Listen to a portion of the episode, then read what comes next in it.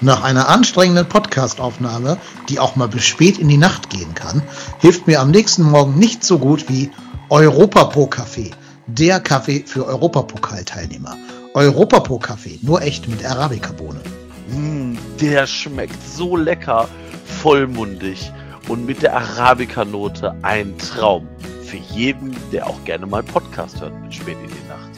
Europapo Kaffee, der Kaffee für Profis und Fußballliebhaber. Jetzt bei Ihnen im Supermarktregal.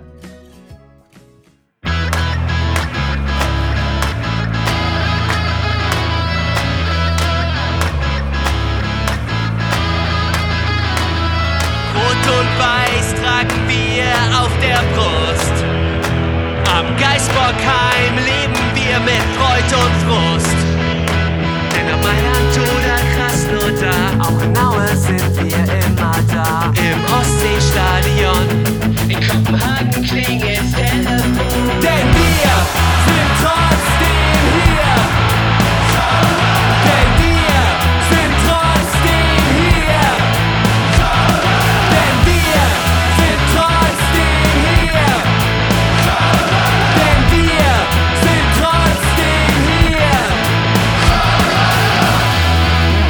Hamburg und Hattingen rufen Müngersdorf. Hallo und herzlich willkommen zu einer weiteren Folge von Trotzdem hier, dem Podcast über den ersten FC Köln. Florian Kofeld gewinnt ein Spiel mit fünf Toren Unterschied oder mit vier Toren Unterschied. Äh, Die Hertha BSC gewinnt nach einem Tor von Davy Selke. Irgendein Verein aus Ostgiesing ist schon wieder deutscher Meister geworden. In der zweiten Liga schickt sich der HSV an, aufzusteigen. Union Berlin gewinnt überraschend gegen äh, Raba Leipzig und St. Pauli verliert gegen den SV Darmstadt. Eigentlich ein Spieltag zum Wegschmeißen, wenn da nicht der Ruhm und glorreiche erste FC Köln wäre. Und eben jener erste FC Köln gewinnt am Ende dann doch verdient mit 3 zu 1 gegen die Arminia aus Bielefeld, denen das Wasser jetzt sprichwörtlich bis zum Hals steht. Ja, es gibt viel zu besprechen. Schüttet, schüttet euch, schenkt euch einen leckeren Kaffee ein, denn das könnte jetzt ein bisschen länger dauern. Mal gucken, wer mit mir hier an der Kaffeetafel sitzt. Da ist einmal live zugeschaltet aus dem Kaffeehaus in Hattingen der Marco. Ich mache mir jetzt gleich einen schönen Espresso nochmal. Damit ich, Aber- damit ich jetzt richtig wach bin. Ein Europapro-Kaffee. Ein Europapo Propesso. Professor. Ja. Sollten wir wirklich auf den Markt bringen. Ne? Vielleicht, vielleicht googeln jetzt Leute schon ganz eifrig so Podcast, trotzdem hier Kaffee. Ja, äh, ich werde, wir, können ja mal Kontakt zu äh, einem gewissen Spieler des ersten FC Köln aufnehmen, ob der uns da, ob der uns da mal Kontakte weitergibt. Ja, aber ich glaube, der will seinen eigenen Kaffee vermarkten und nicht unseren Kaffee. Ja, der soll ja nur Kontakte weitergeben. Na, weiß nicht, ob er dafür empfänglich ist. Wir werden es rausfinden. Und wenn nicht, füllen wir einfach Kaffee, den wir so ganz billig im Supermarkt kaufen, füllen wir einfach um in so Butterbrottüten. Da kommt da so ein Sticker drauf Ja. und verkauft den für Schweinegeld. Ich glaube, ehrlich gesagt, nichts anderes ist auch der Kaffeesaurus von, äh, von Modest. Aber naja, ich werde es nie rausfinden, weil ich gar keinen Kaffee trinke, wenn ich ehrlich bin. Was? Hier, kein Kaffeetrinker. Ja. Aber hast du gesehen, dass wir äh, einen Shoutout bekommen haben? Genau. Lieben Gruß an die Koloniacs. Die haben uns im Heimspiel gegen Bielefeld im, äh, über den Tellerrand-Segment des Kallendrescher kompakt empfohlen und den Schwattig-Möd-Podcast gleich mit dazu. Genau. Liebe Grüße. Ja. Genau, schöne Grüße an beide. Vielen Dank für die Ernennung und äh, wie gesagt, liebe Grüße an die Kollegen vom Schwattig-Möd Podcast. Genau. Und einen weiteren FC-Podcast, den ihr euch gerne mal anhören könnt, ist der Podcast FC Überall.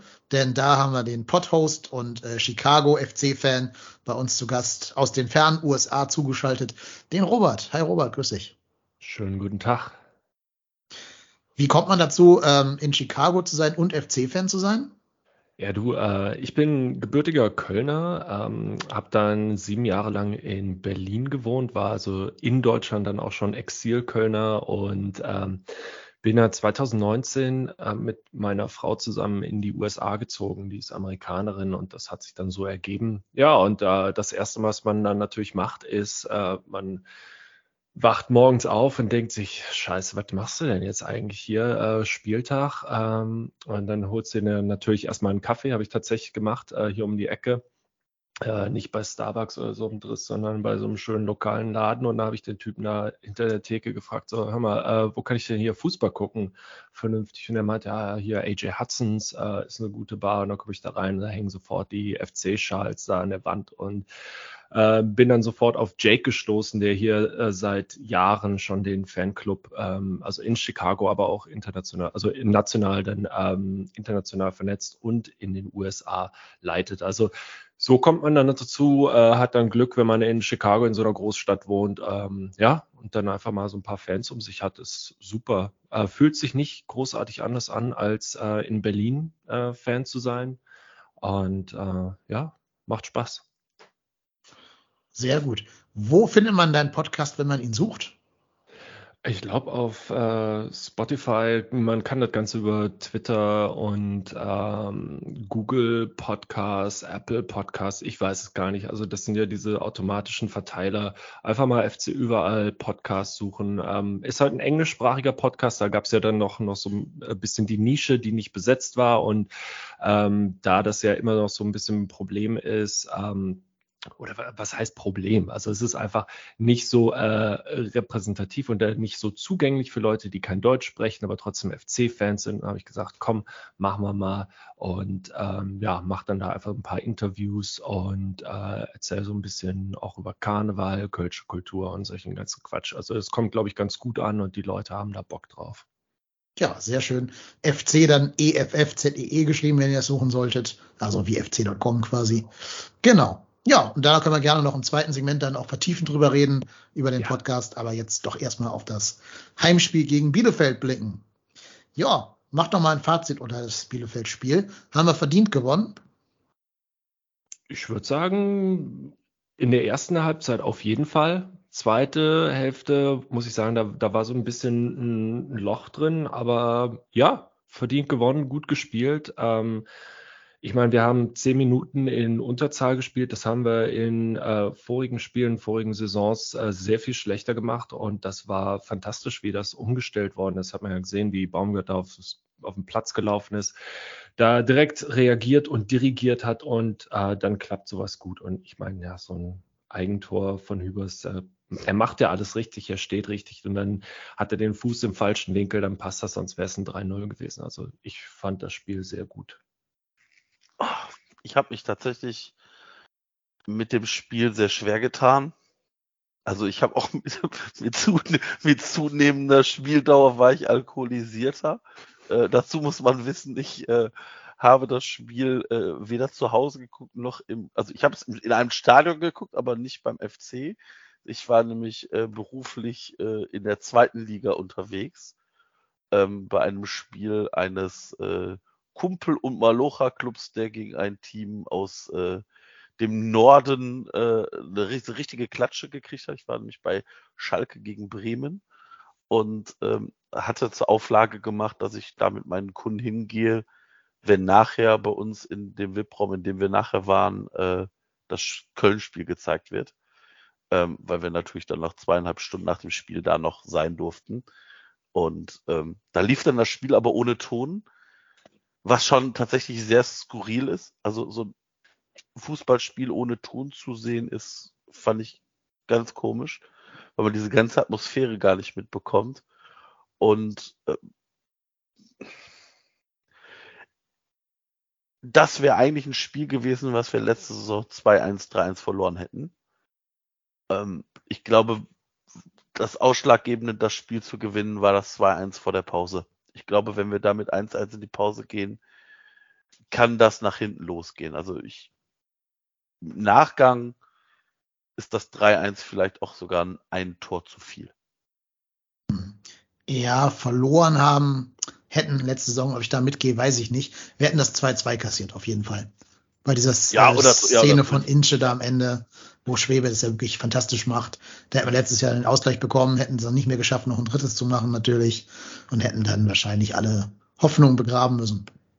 Oder nicht, zumindest nicht gewonnen, ja. Ja, ja. ja. ja. Ja, aber gehen wir noch mal einzeln ins Spiel rein. Ich hatte ja vor dem Spiel, also das heißt nicht nur ich, aber bei uns in der in der WhatsApp-Gruppe ging ja so ein bisschen die Sorge um, oh Trainerwechsel, ne, so ein. Verein zu bespielen, der gerade einen neuen Trainer hat, ist immer so ein bisschen tricky. Du weißt nicht genau, was der ändert. Ob der vielleicht die Mannschaft irgendwie befreit von dem ehemaligen Trainer oder so, dass sie so befreit aufspielen. Jetzt war ich schon mal ganz froh, dass die halt nicht irgend so einen Friedhelm Funkel, Felix Magath Move gemacht haben, sondern einen relativ unbekannten Torwarttrainer und steht uns sehr bekannt Michael Henke äh, in die Verantwortung gehievt haben. Das hat mich so ein bisschen beruhigt. Und dann ist ja das Gute, wenn du halt in so eine, gegen so eine Mannschaft spielst, die gerade nochmal so zweiten Luft, zweite Luft hat durch einen Trainerwechsel, dann ist es ja super, wenn du sofort in der dritten Minute 1-0 in Führung gehst und da gar keine Form von Euphorie oder, oder Lauf oder so aufkommen lässt, sondern direkt sagst, hier, Freunde, 1-0, jetzt müsst ihr mal ein bisschen arbeiten und mal gucken, ob ihr Ballbesitz könnt. Das äh, war, glaube ich, auch ein Schlüssel dazu, dass man dieses Spiel gar nicht erst irgendwie in Richtung der Bielefelder aufkommen lässt. Auf jeden Fall. Und ich meine, äh, so aggressiv habe ich Bielefeld selten gesehen, muss ich sagen. Ähm, und äh, also war ja schon recht asozial. Da waren ja einige Fouls dabei, wo ein Spieler auf dem Boden lag. Der Ball wird dann noch minutenlang weitergespielt. Und ähm, da hatte ich so ein bisschen Sorge, dass der FC nicht so cool bleibt, dass sie sich davon ein bisschen beeinflussen lassen und dass das dann mit der Ruhe und Konzentration so ein bisschen was macht. Äh, hat es aber glücklicherweise nicht getan. Ähm, und ich glaube tatsächlich, die erste Hälfte haben wir sehr gut gearbeitet und ich gehe da völlig ähm, mit euch überein. Also das 2-1 hat wirklich gut getan vor der Pause. Ja. Ja. ja, zum Unterstreichen, was du gesagt hast. Ähm, es gibt so eine Statistik, wie oft ist eine Mannschaft gefoult worden. Äh, der FC selber hat sieben Fouls an Bielefeldern begangen, während die Bielefelder uns 14 Mal gefoult haben. Also doppelt so oft. Schweinerei. Ja, aber das Gute ist natürlich äh, Zweikampfquote auf unserer Seite, 55 Prozent gewonnene Zweikämpfe. Das heißt, da sieht man, wir haben es angenommen, dieses Spiel. Wir haben uns da nicht irgendwie den Schneid abkaufen lassen. Wir haben ja auch mit zum Beispiel Sully einen im Mittelfeld, der da gut gegenhalten kann, körperlich. Ich denke an diese eine Szene, wo er in so einem Ringkampf mit äh, Patrick Wimmer verwickelt wird irgendwie. Aber auch da gehen ja beide lächelnd raus und das war alles gut. Ähm, Problematisch natürlich, hast du gerade auch schon gesagt, Robert, dieser Zweikampf von äh, Freunde sagen Massimo Schöpp, ich glaube, er ist aber Alessandro Schöpp gegen ähm, Jonas Hector.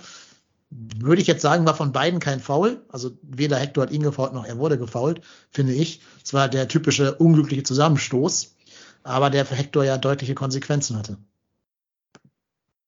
Ja, ja ist natürlich ist natürlich bitter, wenn du einen Spieler so verlierst. Ähm, ja, es ist, es ist, es ist einfach, es ist einfach ärgerlich, dass, äh, dass, dass du da natürlich relativ früh wechseln musst. Ich ähm, glaube auch, werden wir wahrscheinlich gleich auch drauf zu sprechen kommen, das Thema Kopfverletzung im Fußball ist gerade omnipräsent. Also ich glaube, die Bielefelder sind, glaube ich, haben, glaube ich, glaube ich, drei oder vier Verletzte, die wie bisher, die irgendwie mit Kopfverletzung ausfallen. Ich auf der anderen Seite habe ich mich gefreut, als Hector nochmal rausgekommen, aber dann fragt man sich so, hm, ist das tatsächlich schlau, da nochmal einen Spieler rauszuschicken, der tatsächlich ja hart getroffen ist? Ich tue mich ein bisschen schwer damit, das zu verurteilen, weil ich hoffe immer, dass der Spieler da ein gewisses Mitspracherecht hat. Und ich kann mir auch sehr gut vorstellen, dass es bei Hector der Fall ist. Und ich bin da so hin und her gerissen, ob man da dem Spieler Gehör schenken sollte oder ob man sagen sollte, nee, du spielst hier auf keinen Fall mehr weiter. Wir entscheiden das für dich. Hm. Ja. bin da ist, tatsächlich. An, an, an, diesem Punkt ist natürlich irgendwie Spekulation, wenn er selber sagt, so, ja, ich will jetzt nochmal versuchen oder ich will weiterspielen, dann kannst du es ihm ja nicht äh, ähm, abschlagen. Natürlich könnte man es aus medizinischer Sicht, aber wenn er dann halt dann auch direkt einlenkt und sagt, es geht halt nicht weiter, dann ja, ist es halt so. Also ich denke natürlich, Vorsicht sollte immer geboten sein, aber hey, ja, es ist eine doofe Sache passiert, aber ähm, sie haben ja dann auch reagiert und ähm, Janis hat sich ja dann auch sofort äh, aufgewärmt und ist ja dann auch reingekommen. Von daher ist, ich denke, kann man ja dann eigentlich auch abhaken und sagen, ja, okay, gut gelöst jetzt erstmal so. Oder? Ja, also ich denke, dass die Bundesliga ein Concussion-Protokoll braucht, ist, glaube ich, inzwischen jedem irgendwie äh, ein Begriff, dass es da irgendwelche neutralen Ärzte geben muss, die drauf gucken weil jetzt eine Mannschaft, die vielleicht gerade ums Überleben kämpft, jetzt zum Beispiel Hertha gegen Stuttgart, wenn sich da jetzt der wichtigste Mann, wer immer das ist bei Hertha, keine Ahnung, am Kopf verletzt, ob die dann wirklich sagen, hier komm, schütz dich und geh raus, oder ob die sagen, komm, wirf eine Ibu rein und spiel. Ne? Das weiß man nie so genau. Deswegen ist es immer gut, wenn halt eine neutrale Instanz drauf guckt, der da keine Vereinsinteressen wahren muss. Aber das ist ja eine Sache der Bundesliga, dann nicht eine Sache des ersten FC Köln, dann Concussion-Protokoll einzubauen. Wo ich aber dann schon den Leuten auf Twitter zustimme, das hat, glaube ich, der, der Khaled Naray äh, gepostet, dass man das nicht auch noch so verklären muss in so eine Heldenverehrung. Ne? Die haben ja gepostet so ein Bild von Hector mit dem Torbahn, wo dann stand Jonas Hector Fußballgott. Ja, das ist dann vielleicht nicht die Sensibilität, die man für ähm, Verletzungen schaffen müsste am Kopf, Kopfverletzung. Ja. Ja, das Ja. ist Folklore dann. Ja, genau. Das stimmt. Ja. Aber wir hatten dazu auch eine Hörerfrage bekommen. Das passt, glaube ich, an dieser Stelle ganz gut. Ist es eigentlich okay, dass man sagt, wir spielen lieber zehn Minuten in Unterzahl und hoffen auf Hector, anstatt direkt zu wechseln, wenn Janis Horn sich aufgewärmt hat, ähm, dass man so lange diese Unterzahl in Kauf nimmt gegen den Gegner, der ja auch gerade mit Pascal, äh, Patrick Wimmer da einen sehr schnellen Mann auf dieser Hector-Seite hatte. Und dann da so eine Lücke zu lassen, mit Benno, Benno Schmitz dann einen Falschfuß auf die Seite zu ziehen, also einen inversen Außenverteidiger. Oder muss man da sagen, nee, egal wie wichtig Hector ist, Unterzahl ist immer schlechter. Wir schmeißen jetzt sofort da einen rein, der, äh, sobald der fit ist oder warm ist. ich weiß gar nicht, wie, wie lang du brauchst, um da warm zu sein. Also ich meine, äh, Janis Horn hat sich ja dann auch auf, ich meine, ich glaube, er hat sich angefangen aufzuwärmen, während Hector behandelt wurde, ne? Mhm. Ja. Ja, Und- wenn nicht, wäre er doof. Also. Ja, ja, ja, ja, ich überlege gerade. Ähm, also ich, ich sag mal so, den ja, also klar hättest du natürlich sagen können, so Janis Horn, komm kalt von der Bank und leg los. Ich weiß nicht, ob das schlau ist, weil wenn du da pfiffig bist als äh, Gegner, sagst du alles klar, der ist kalt, über den geht jetzt jeder Angriff. Und wenn du dann halt einen tatsächlich relativ schnellen äh, Gegenspieler wie Wimmer dagegen auch noch stellst, ich weiß nicht, ob das dann nicht sinniger ist, äh, die paar Minuten einmal abzuwarten und zu sagen, so, pass auf, Junge, mach dich jetzt hier, Jannis Horn, mach dich jetzt richtig warm. Und wenn du, wenn du warm bist, dann setzen wir schön wie heiß wir dich rein, weil ähm, das sollte jetzt vielleicht, ich fand zehn Minuten jetzt auch, glaube ich, relativ lang, aber mein Gott, wenn es so lang dauert, dann dauert es so lang. Also ich finde es jetzt, fand es gar nicht so dramatisch, weil ich glaube, wenn du, stell mal vor, Janis Horn kommt kalt rein, muss den ersten Vollsprint laufen und hat eine Muskelverletzung und muss nochmal ausgewechselt werden. Da hast du nicht nur, da hast du nicht nur zwei verletzte Spieler, sondern hast du auch schon zwei Wechsel und we zwei Wechselfelder verpulvert. Dann hättest du neben der Halbzeit noch einmal wechseln dürfen. Also ich glaube, das hat schon tatsächlich etwas Sinn gemacht. Ja, also fairerweise muss man sagen, der ähm, Ed Colonia 95, der Javi, der war ja im Stadion und der hat uns geschrieben, die Wahrnehmung im Stadion wäre, dass Horn noch nicht bereit war und sobald er konnte, hätten sie ihn eingewechselt. Aber ich sag mal so, normale Wechsel dauern ja nicht zehn Minuten. Also du hast ja öfter mal die Spieler auch verletzen in den ersten äh, zehn Minuten und vielleicht eine rote Karte oder so. Dann muss ja ein Spieler da schon in der Lage sein, schneller als nach zehn Minuten spielbereit zu sein. Ja, ja, ja.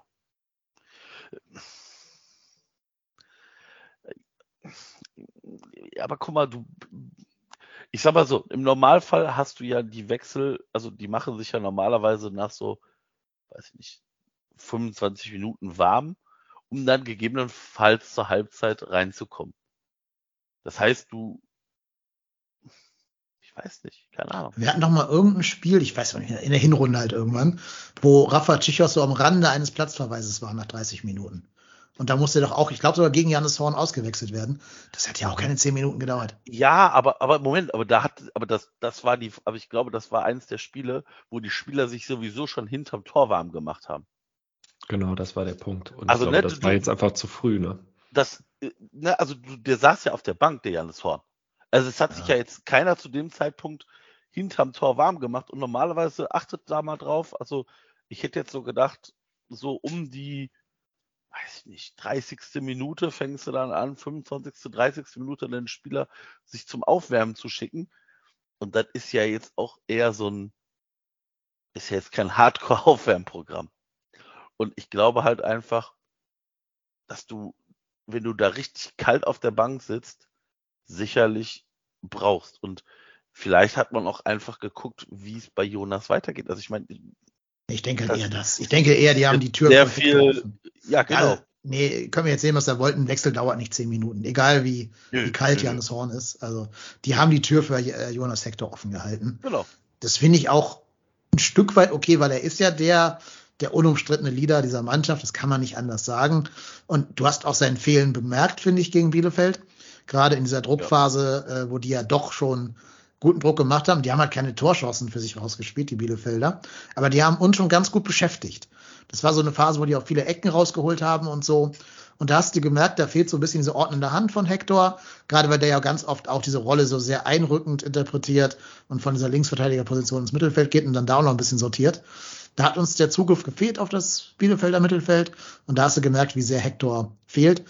Trotzdem denke ich, du musst den halt nach zwei, drei Minuten dann wechseln und nicht zehn Minuten Unterzahl in Kauf nehmen. Ähm, das ist auch ein Stück weit irgendwie so ein, ja, eine Leichtsinnigkeit, die Punkte kosten kann. Ich glaube auch, dass eine andere Mannschaft als Bielefeld das bestraft hätte, also so Union oder so, die hätten sich das nicht nehmen lassen, dann jeden Angriff über die Seite zu fahren einfach. Ähm, das war ja auch diese eine Szene, wir hatten ja schon mal so ein Spiel in Unterzahl, wo wir ein Tor gefangen haben, weil gerade irgendwie draußen behandelt wurde, irgendein Rechtsverteidiger von uns, wo dann noch Sully War gerade das- beim Trinken war das, draußen war. War das, nee, war das nicht die Szene, wo sich Benno Schmitz verletzt hat? Ja, ja, irgendwie sowas, ne? Genau. Also immer so ein Ja. Rechtsverteidiger auf jeden Ja. Fall. Und dann war, war Sully noch kurz draußen zum Trinken und lief dann gerade so zurück. Und da hat der Gegner das. War das nicht gegen Union? Nee, Union war dieser Fehlpass von Hector. Mhm. Oder Hoffenheim? Ich habe irgendwie sowas im Kopf. Ja, Ja, aber ich weiß es nicht. mehr, aber ihr wisst alle, welches Spiel ich Hoffenheim. meine. Ja, Hoffenheim. Ich weiß es nicht. Auf jeden Fall irgendein Spiel, wo wir halt in Unterzahl das Tor bekommen haben. Also doppelte Unterzahl quasi. Ähm, ja, und das ist natürlich dann besonders ärgerlich, wenn du das dann zweimal machst. Also da glaube ich, egal wie wichtig Hector ist, da ist, glaube ich, dann die Gleichzahl doch wichtiger. Ja, gehe ich, geh ich mit. Mhm. Gehe ich mit. Ja. Das Gute ist, wir haben uns auch nicht von dem Eigentor aus dem Konzept bringen lassen. Äh, ist ein sehr ärgerliches Tor, weil ja erst schon Luca Kilian da ziemlich unglücklich aussieht, um es mal so auszudrücken. Und dann ist natürlich doof, wenn er ausgerechnet dann Hübers den Ball ins Tor befördert und es nicht schafft, ihn irgendwie noch zu klären.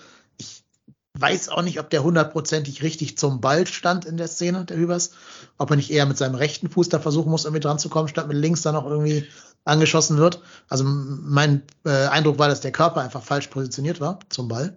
Mhm. Aber da, das weiß ich nicht, da bin ich nicht Innenverteidiger genug für, um das beurteilen zu können. Ärgerlich war es so oder so. Ja, ich, ich glaube, es halt, ist halt, eher, also ich glaube, das Problem ist halt, dass er halt in der Rückwärtsbewegung ist und ich, ich glaube, Jan Serra war es, der hinter ihm ist, ne?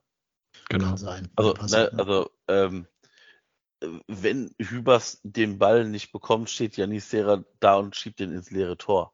Also ja, es ist unglücklich. Es ist, also dieses, ganz, dieses ganze Gegentor von vorne bis hinten ist halt komplett vermeidbar, komplett scheiße. Aber so was passiert halt. Ich meine, ist ärgerlich, aber ich, also war jetzt schon keine Sternstunde unserer Innenverteidigung oder unserer Verteidigung grundsätzlich. Aber ähm, ja, das hat halt gezeigt, dass wir tatsächlich noch, noch nicht perfekt sind. Und ähm, ja, Ja, ich sag mal so, wenn du da halt mit zwei eher Bundesliga unerfahrenen Spielern spielst, passieren solche Dinge. Ja. Das gehört ein Stück weit mit dazu. Das musst du auch ein bisschen einpreisen, dass die immer mal einen Fehler machen werden. Ähm, ist ja gut gegangen. Insofern soll er lieber jetzt in dem Spiel seinen Fehler machen, als dann gegen Union, die dann 1-0 führen und dann nichts mehr hergeben. Ähm, das ist, ist schon so. Man muss es halt einfach, glaube ich, äh, ein bisschen mit einpreisen. Aber wäre natürlich schön, wenn, wenn die jetzt alle daraus eine Lehre ziehen und der Kilian beim nächsten Mal vielleicht den Ball einfach ganz stupide wegbölzt, anstatt da irgendwas zu versuchen oder sich überraschen zu lassen von dem, von dem anlaufenden Gegner. Das Tor war übrigens gegen Dortmund, Marius Wolf, der das Ah, Fehler ausgenutzt hat. ja. Ja, genau. Benno Schmitz wird behandelt äh, und Sally war draußen zum Trinken. Ja, ja, also ich gebe dir recht, das sollten, wir- also das ist ja sowieso immer so ein so ein Punkt, wenn du versuchst, den Ball halt irgendwie im Spiel zu halten und irgendwie die noch zum Mann zu kriegen und fängst dir trotzdem, fängst dir dann dafür das Gegentor, ist natürlich immer sehr, sehr ärgerlich, aber ja, so ist es halt leider. Ich meine, das ist, werden wir wahrscheinlich nicht vermeiden können.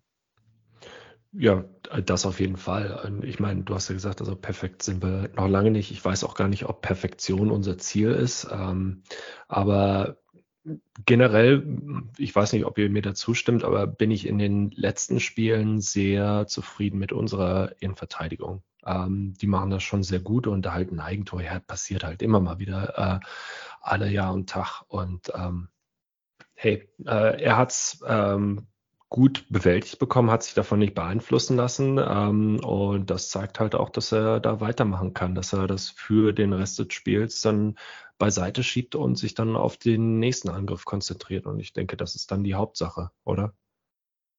Ja, also ich, also ich finde es jetzt auch nicht so dramatisch. Es war halt einfach, es war halt einfach komplett unnötig. Und, und, und also ich, man hat schon gemerkt, da war dann kurz so ein Bruch im Spiel. Und äh, Dennis hat damit nicht ganz unrecht, wenn dir sowas gegen Bielefeld passiert, kannst du es natürlich noch reparieren. So ein Gegentor gegen Leverkusen, Dortmund, Bayern. Ja, oder Union Augsburg. Oder, oder, oder zehn, ne, zehn, genau so eine, zehn Mann vor das Tor stellen und nichts ja. mehr zulassen. Oder so, ja. Ja. Ja, aber. Schon mal kleiner Ausblick auf den nächsten Spieltag. Ich bin, ich bin, ich bin, ich bin, ich bin da bei dir, denn es ist, ja, aber ich will es auch nicht so hochhängen. Also. Nee. Und direkt danach, oder das heißt direkt danach, aber fünf Minuten später war ja dann noch diese Chance von Lubicic, wo der einen super, äh, super Pressing-Moment gegen jeden Massimo Schipp hatte. Ähm, und das, übrigens, wer es nicht weiß, googelt mal Massimo Schipp und Christian Groß, damit ihr versteht, was ich hier gerade sage. Äh, also gegen Alessandro Schöpf hatte den Ball, der erobert hat und die Kugel relativ knapp am langen Eck vorbei geschoben hat. Der hätte auch Ortega, glaube ich, sehr doof ausgesehen dann. Also äh, doof reingeschaut, wenn das Ding reingegangen wäre. War nicht seine Schuld, aber da sah Schöpf halt nicht so gut aus. Ähm, ja, das war so ein Moment, glaube ich, da da freut sich Baumgart, wenn er so ein gutes Gegenpressing sieht, das dann sogar zum Ballgewinn äh, führt. Und dann kam ja eigentlich schon vier Minuten später, weitestgehend aus dem Nichts eigentlich, dieses 2-1 von Toni, ähm, der jetzt wieder seine alte Form zu finden scheint. Ja, das war so ein Ding, ich, ich habe den Ball halt einfach gar nicht reingehen sehen irgendwie. Selbst bei der Wiederholung, wo ich wusste, dass der reingeht, sah der immer noch so aus, als wenn der einfach irgendwie am Tor vorbeitrudeln würde. Aber der war so komisch abgefälscht von Amos Pieper, dass auch Ortega da nur mit den Fingerspitzen irgendwie dran kam, aber nicht mehr entscheidend. Und dann geht so ein Ding halt rein. Wenn es läuft, dann läuft's. Also ist tatsächlich, ist tatsächlich sehr skurril abgefälscht. Also ich musste tatsächlich zweimal auf den Bildschirm gucken, um zu sehen, dass der Ball im Tor ist. Mhm. Ja. Ich auch, ja. Mhm. Ja, mir ging es ähnlich. Also ähm, tolle ähm, Vorbereitung von Uth, guter Pass. Ähm, Modest macht das, glaube ich, auch sehr gut, dass er da ähm, die Richtung wechselt und ja, also der abgefälschte Ball ist dann natürlich glücklich und da hast du natürlich auch als Ortega ein großartiger äh, Torhüter in äh, meiner Meinung nach. Ähm, der hat dann natürlich da auch keine Chance. Und übrigens, äh, Uth hat mir in dem Spiel neben Schwäbe extrem gut gefallen. Der scheint ja da irgendwie dann doch, ähm, was es da im Vorfeld an Presse über ihn und Baumgart gab, äh, scheint Uth da doch nochmal so ein bisschen den Push bekommen zu haben. Das hat er dann abgeliefert im Spiel. Hat mir sehr gut gefallen. Ja, also müssen wir eh mal loben, was der die letzten drei Spiele abgefackelt hat. Der Marc Uth ist schon aller Ehren wert. Äh, sechs Vorlagen und ein eigenes Tor jetzt in drei Spielen das ist schon, äh, glaube ich, sehr, sehr beachtlich. Nee, sogar sieben Vorlagen. Das von Modest war auch, war ja auch Uts Vorlage. Ja. Mhm. Sieben Vorlagen und ein Tor. Ähm, also in drei Spielen, glaube ich, viel mehr kann man gar nicht rausholen in, so wenig Zeit. Also auch seine Form, sein Formaufstieg äh, trägt dazu bei, dass wir in drei Spielen jeweils drei Tore, also neun Tore insgesamt erzielt haben. Ähm, das, glaube ich, ist viel wert. So ein bisschen kommt auch Modests äh, Rückkehr oder hängt die mit der Formstärke von Marc Uth zusammen, äh, meiner Meinung nach. Und erinnert mich jetzt ein bisschen mehr wieder an den Marc Uth aus dieser starken Gistol-Phase.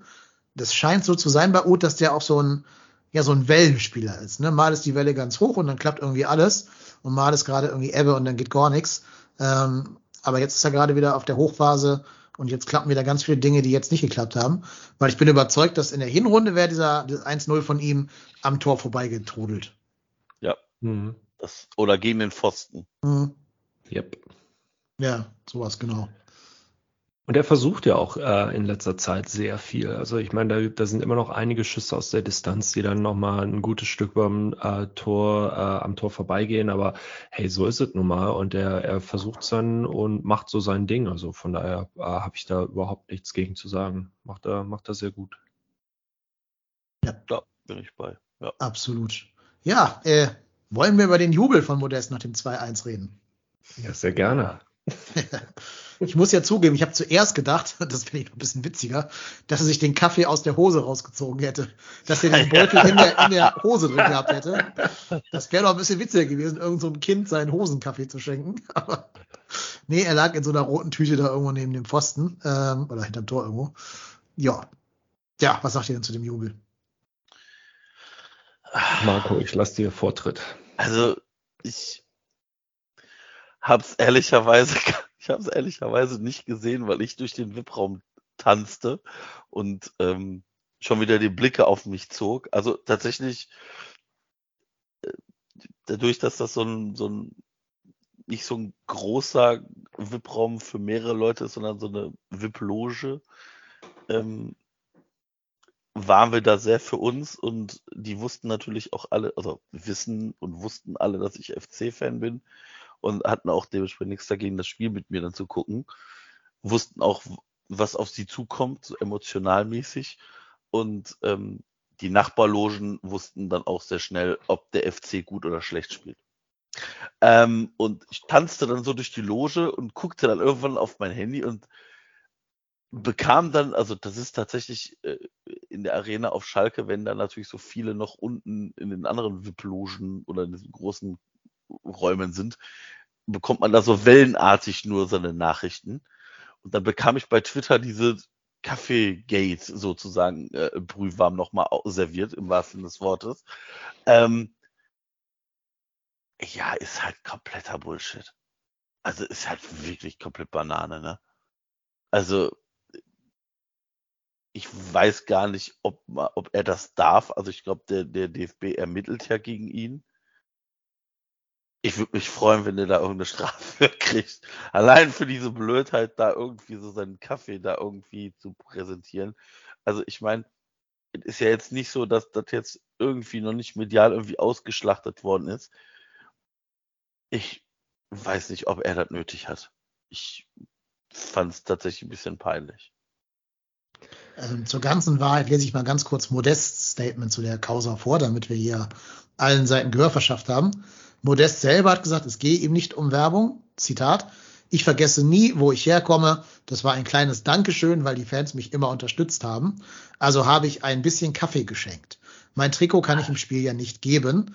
Und dann hat der Chef von dieser Kaffeemarke, Rafet Aidogun, Aidogu, der das mit Modest gemeinsam auf den Markt bringt, der hat dann noch gesagt, Toni ist ein sehr spontaner Mensch. Er wollte den Kaffee nach dem Spiel an die Fans verteilen. Es war nicht geplant, dass er das während des Spiels macht. Ja. Alter. Das macht das jetzt nicht besser für mich. Ist also, auch nicht so 100% also, glaubwürdig, dass da genau passend warum, am Tor so eine genau. Packung lag. Ja, also wenn der das nach dem Spiel verschenken will, dann hat der irgendwo eine Tüte, nicht auch und ernsthaft, da ist eine Packung Kaffee drin. Ja. Wenn der das verschenken will, dann hat der irgendwo hat irgendwo ein FC-Mitarbeiter einen großen Sack und schmeißt das nachher in die Süd oder äh, sonst wohin. Also. Ja, in einer, in einer gewissen Weise ist es natürlich Product Placement. Und ich meine, da kann er ja machen, äh, wie er möchte. Ich meine, äh, ich habe heute Morgen auch gelesen, Baumgarts Antwort dazu ist ja, äh, Zitat, Fußball ist dünnes Eis. Da darfst du nicht überdrehen, sonst kriegst du auf die Fresse. So sagt er wirklich und sagt, mehr möchte ich dazu nicht sagen. Also ich denke, ähm, wenn man so äh, Baumgart äh, ein bisschen kennt mit seiner Machart oder wie er da mit den Spielern redet oder wie er sich selber in der Öffentlichkeit darstellt, ich denke, dass es da auch nochmal klare Worte in, in Richtung Modest gibt. Und ähm, Ja, so, also ich muss sagen, persönlich fand ich das so ein bisschen cringe, also äh, hat nicht so ganz reingepasst. Ähm, er hat ja vorher schon irgendwie mal in einem Spiel da seine ähm, Kaffee anrühren und dann von der Kaffeetasse nippen äh, Sache gemacht. Hätte er ja genauso machen können. Andererseits, ich meine, gibt auch andere Fußballspieler, die äh, ganz anderen Zirkus da veranstalten, wenn sie ein Tor geschossen haben. Ähm, äh, also da bin ich dann doch froh, dass es bei Kaffee geblieben ist. Ähm, ob man ihn jetzt bestrafen muss, ich glaube, das geht zu weit, weil ähm, wenn es, äh, also vielleicht gibt es eine Verwarnung, sagen, sagen wir mal, okay, Modest macht das mal nicht nochmal und dann ist es okay. Aber äh, so groß muss man das jetzt auch nicht machen.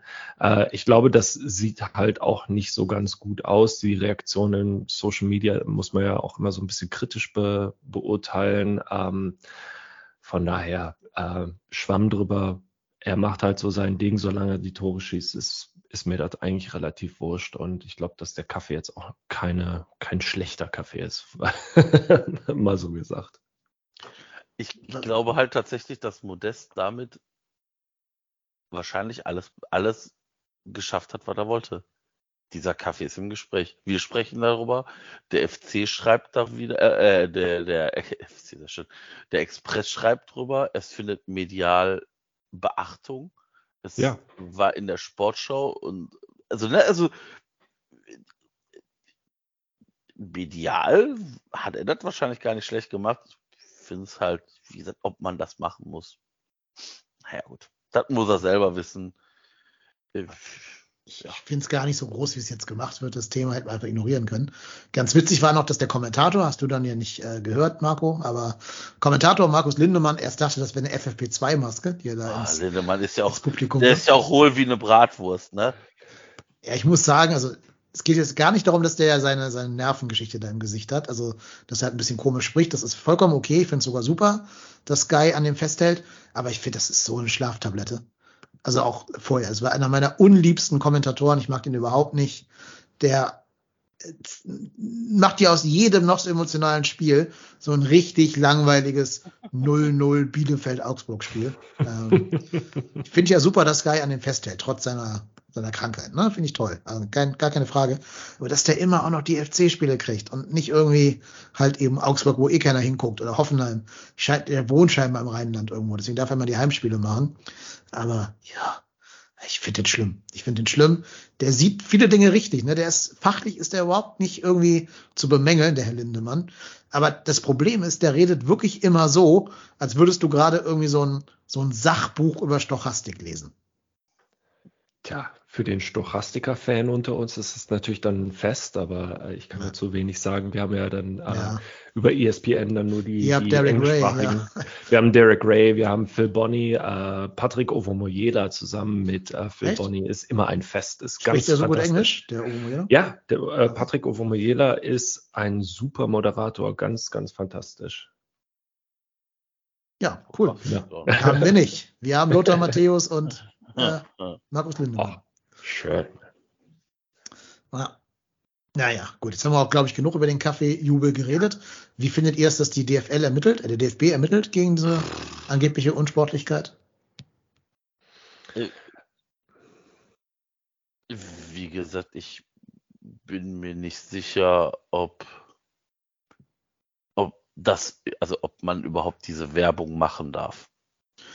Also die dürfen ja nicht mal ein T-Shirt anhaben, wo drauf steht, give peace a chance oder sowas. Ja, genau. Dann werden die nicht mal, dann werden die auch nicht äh, Werbung machen dürfen. Das Glaube ich auch nicht. Ich glaube, du musst als DFB auch ermitteln, um da Copycats zu verhindern, dass nicht jeder da seinen Sneaker in die Kamera hält oder so. Ja. Das glaube ich schon. Andererseits ist der ganze Fußball ja voller Marketing, ne? Also Ja, er macht immer, das vor, vor, ja. vor Bandenwerbung, wo halt irgendwelche chinesischen Investoren Werbung machen dürfen und so. Also das ist natürlich auch wieder so halb, halb geheuchelt dann. Und wir hatten Oder- ja ähm, jetzt heute, äh, ne Quatsch, äh, jetzt am Ja. Samstag beim, beim Spiel das Kölschglas in auf Ich wollte gerade sagen. Ja, einer, einer namentlich nicht zu nennenden Kölschen Brauerei, genau. Ja. Ich finde, also, wir haben beim letzten Mal ja gesagt, es gibt nichts Entwürdigeres, als wenn erwachsene Männer so ein Schild hochhalten. Gib mir dein Trikot. Doch, wir haben was gefunden, was noch entwürdigender ist. Sich das Regencape von einem Sponsor anzuziehen und sich da hinzusetzen, nur damit es eine Freikarte für das Spiel gibt. Vor allem, es, es ist ja nicht nur ein Regencape, dann ist ja auch so eine Kappe Ja, ja, oder so eine Cappy, Mütze, genau. ne? Ja. Äh, Das ist ja noch nicht mal eine coole Cappy. Das sieht aus wie so eine, Wie ein Kondom halt. ja, wie so eine, wie so eine Mütze ohne, Sch also so eine, So eine Mütze ohne Schirm. ohne Hirn, ja, genau. ja, ja, so eine Baumwollmütze. Also, ja. Ja. Ganz, ganz entwürdigend. Also ich biete hier jedem, äh, jedem Menschen, der erwägt, sich als Brauerei Regencape-Träger äh, anzubieten, biete ich folgendes an. Schreib mir, ich hole dich runter von der schiefen Bahn, ich zahle dir deine Eintrittskarte, dass du nicht auf diese Freikarten der Brauerei angewiesen bist. Mhm. Äh, aber bitte, bitte, bitte, find Moment, könnt ihr deine doch jetzt eigentlich so machen. Dann äh, schaut immer auf die, äh, Moment, welche Tribüne ist es? Es ist die äh, Osttribüne. Äh, und dann mappt ihr da mal schön die, die Plätze aus und dann schreibt er da trotzdem hier drüber und dann gibt er ein paar Regencapes raus und dann steht da trotzdem. Das müssen wir, müssen wir mal sehen, wie viele Menschen man dafür braucht, ne, für so einen langen, langen Namen. Naja, ist natürlich, ist natürlich, also TDH müssten wir dann machen oder so. Ja, aber dann soweit, ja. ist es nicht mehr googelbar, ne? Vielleicht Hashtag, TDA. Hashtag TDA. Das Ja. Ja, Nee, ja. wir, wir bezahlen einfach einen Spieler, das auf seine Brust zu tätowieren und dann sein T-Shirt auszuziehen. Weißt du, da wo Ja. David Raum stehen hat, Living the Dream, steht dann demnächst bei Kingsley Easyboy, trotzdem hier der Podcast über den ersten FC Köln. ja, so sieht's aus. Muss ja nur noch Tore schießen, der Easy. Ja. Ah, schöner Pass doch zum Ja. äh, 3-1, oder? Da kommen wir gleich drauf, genau. Wir machen Ja. weiter im, im Spielfilm des, des äh, im Spielfilm des Spiels. Da gab es ja direkt nach dem Tor diese Ecke von Wimmer, die zum Glück äh, dann äh, von Schwebe der Schuss von Okugawa gehalten wurde. Das war jetzt auch nicht so eine schwere Aufgabe, den zu halten, aber auch da gilt, der kann irgendwie doof abgefälscht werden oder so.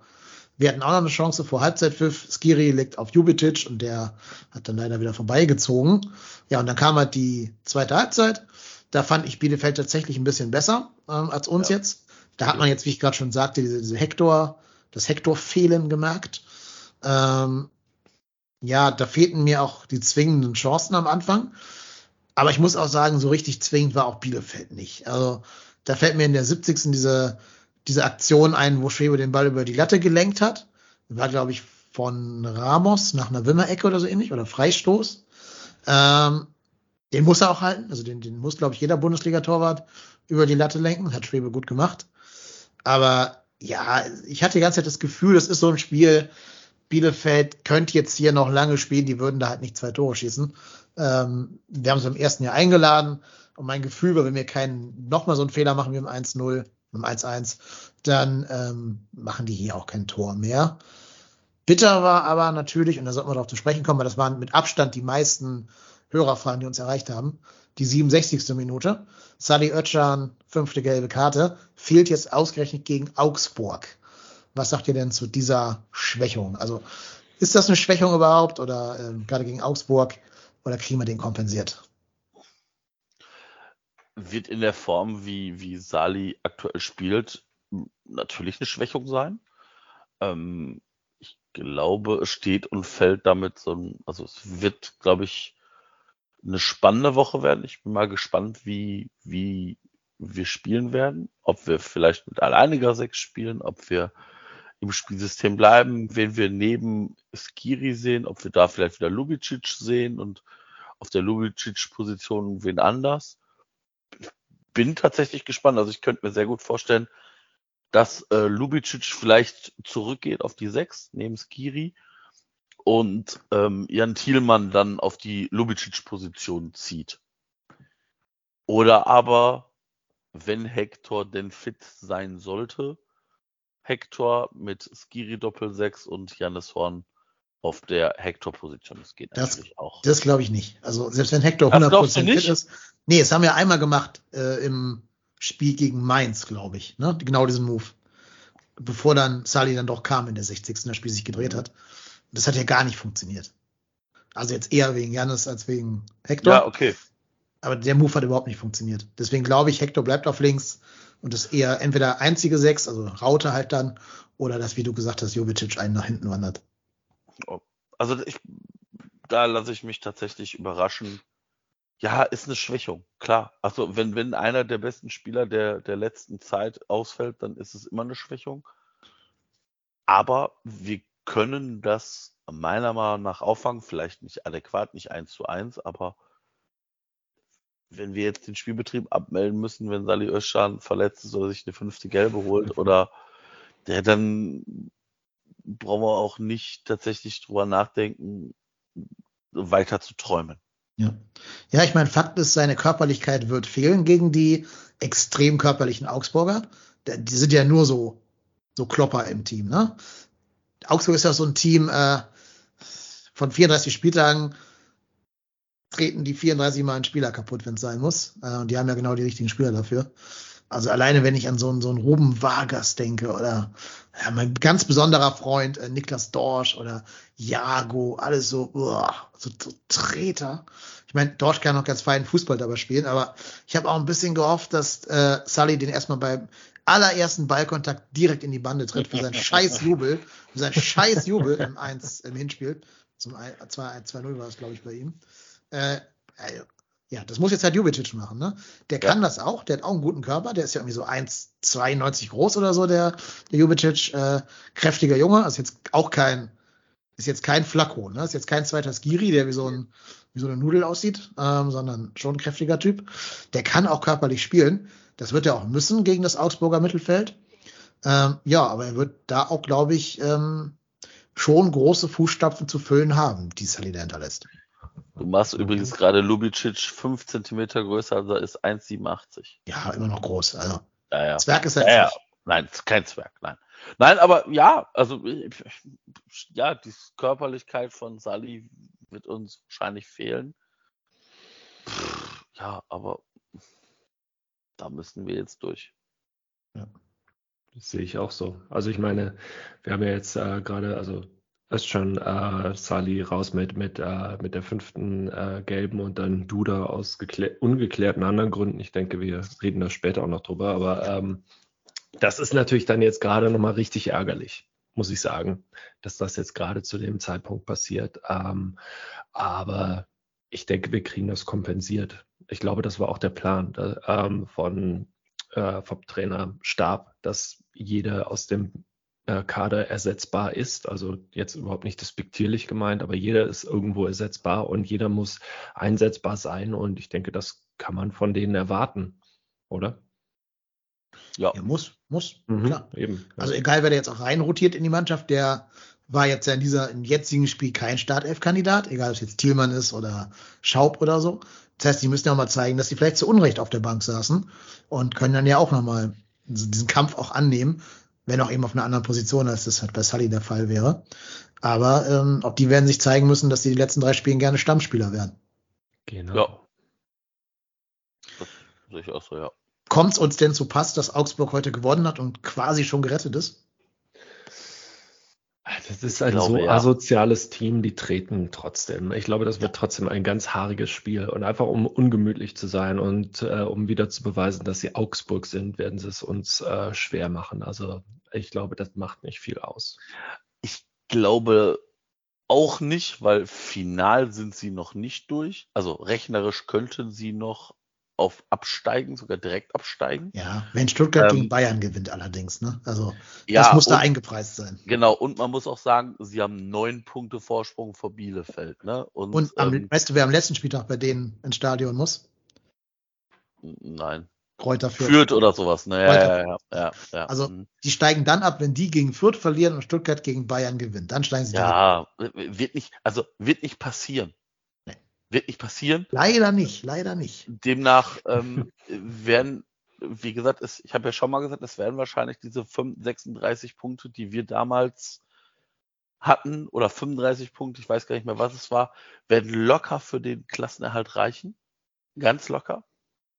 Und ähm, ja, demnach ähm, kommt es uns, also ist es vielleicht gar nicht verkehrt, weil ich glaube, die wissen, im Normalfall reicht das für Bundesliga, aber trotzdem werden die jetzt nicht abschenken. Das glaube ich halt nicht. Und äh, wird ein schweres Spiel, aber auch Bielefeld war kein einfaches Spiel. Wir haben es, wir haben doch diesen Traum doch selber in der Hand. Also ich habe den Tabellenrechner durchgespielt.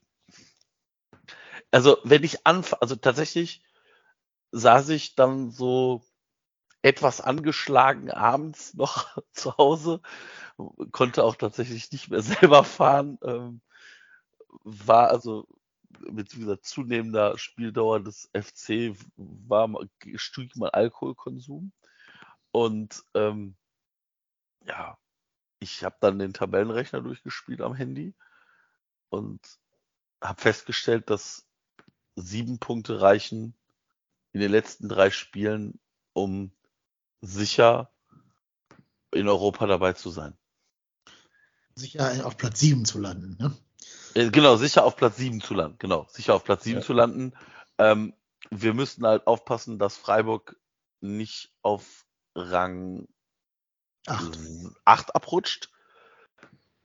Oder nee, nicht auf Rang 7 abrutscht. Das wäre auch nicht gut. Also nicht hinter uns landet. Nicht hinter uns landet, genau. Aber, aber wenn Freiburg hinter uns landet, dann ist die Wahrscheinlichkeit auch groß, dass wir Sechster werden. Das stimmt. Weil, ne, also weil Hoffenheim hat drei Punkte Rückstand auf uns. Die haben eine wahnsinnig schweres Restprogramm. Ich glaube tatsächlich, mit weitem Abstand das schwerste Restprogramm aller, aller Teams, die da jetzt noch kommen. Die spielen nämlich jetzt gegen Freiburg, Leverkusen und Gladbach. Mhm. Ja. Und das ist. Ja, wobei ich auch nicht dachte, dass Union gegen Leipzig gewinnen würde. Stimmt. Dann gewinnt Union Klar. gegen Leipzig. Äh, ja, also äh, das kann auch passieren. Es kann auch sein, dass Hoffenheim gegen Freiburg, gegen Leverkusen und gegen Gladbach gewinnt und wir alles verlieren. Ja, und dann sind wir am Ende Achter. Das kann passieren. Also das sollte auch jedem FC klar, äh, FC-Fan klar sein, dass wir noch nicht in Europa sind. Also werden noch drei ganz, ganz harte Spiele, die dem Team alles abverlangen und da muss auch vieles optimal laufen, damit wir nachher vielleicht Rang 6 oder Rang 7 haben. Vielleicht im Idealfall geht sogar noch Rang 5, wobei ich, das halte ich für sportlich. Aber rein theoretisch geht auch das. Und da müssen wir einfach gucken, abwarten und auf das Beste hoffen und am Ende des 34. Spieltags da drauf gucken. Und wie gesagt, ich habe am 31. Spieltag den Tabellenrechner angeworfen und nicht, weil ich gucken muss, wie viele Punkte uns noch für uns irgendwo ergaunern müssen, um irgendwie einen Relegationsplatz zu sichern oder nicht abzusteigen, sondern um nach Europa zu kommen. Und das ein Jahr später ist für mich Wahnsinn. Wir haben 49 Punkte, eine positive Tordifferenz, haben tatsächlich mehr Spiele gewonnen als verloren und spielen auch tatsächlich einen echt ansehnlichen Fußball, das kommt ja auch noch dazu. Und ich bin tatsächlich sehr, sehr, sehr, sehr positiv beeindruckt von der ganzen, vom ganzen Team.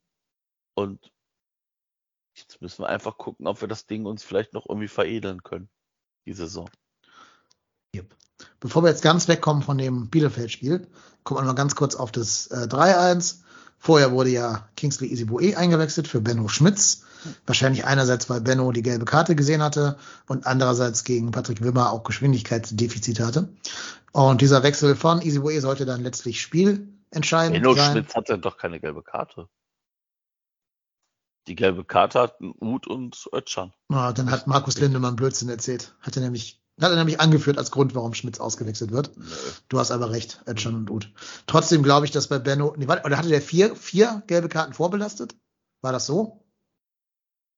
Boah, da fragst du mich. Doch, doch, ich glaube, das ist einer von den Vorbelasteten. Das hat er, das hatte Lindemann gesagt. Mhm. Doch, doch. Nehme ich zurück, Lindemann, hast du richtig ja, jetzt. Vier gelbe Karten, ja. Ja, ja. ja. Ähm, aber ich glaube, es ging eher um das Tempodefizit gegenüber Wimmer und das auszugleichen kam deswegen ähm, Kingsley Isbue. Und der Wechsel sollte sich nachher dann als fast schon spielentscheidend herausstellen. Aber vorher hatte ja Bielefeld noch die riesengroße Chance auf das 2-2. Schöpf auf Wimmer und Wimmer auf Inze oder wie immer der ausgesprochen werden wird. Ähm, und dann grandios Marvin Schwebe. Ja, ich könnte mir auch vorstellen, dass es auch darum ging, dass Benno vielleicht schon keine 90 Minuten durchspielt. Also ja. nach so einer Verletzung, ja, ja. dann, na, also vielleicht nicht 90 Minuten, sondern nach 74 Minuten raus, dann ja, war, war okay. Also Bei Easy weiß man ja nie, was man da geboten bekommt. Der passt auf Modest. Der war schon gut und das Modest das nicht selber versucht, sondern dann rüberlegt, ist tatsächlich auch schon gut.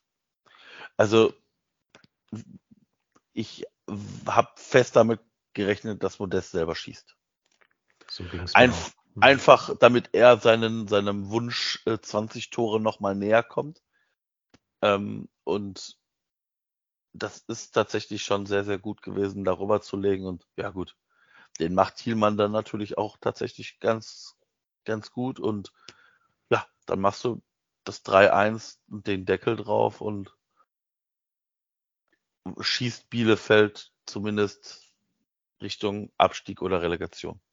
Jetzt wollte ich eigentlich Marvin Schwebe loben, jetzt hast du schon den Fokus auf das, auf das dritte Tor gelegt. Ähm, trotzdem muss man es, glaube ich, sagen, auch wenn wir jetzt wieder Hater sind, aber der Torwartwechsel im Hinspiel gegen Mainz hat uns, glaube ich, Ja, näher an Europa gebracht, als wir es ohne den Wechsel jetzt wären.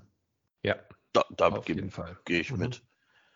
Da gehe ich mit. Übrigens, äh, ich, es, also tatsächlich, äh, ich glaube, die, wenn Timo Horn nicht einen Anruf von Schalke bekommt, dann bin ich persönlich beleidigt. Ich habe jedem, mit dem ich auf Schalke mich unterhalten habe, ich habe mich tatsächlich mit mehreren Leuten, äh, als ich halt noch nicht, äh,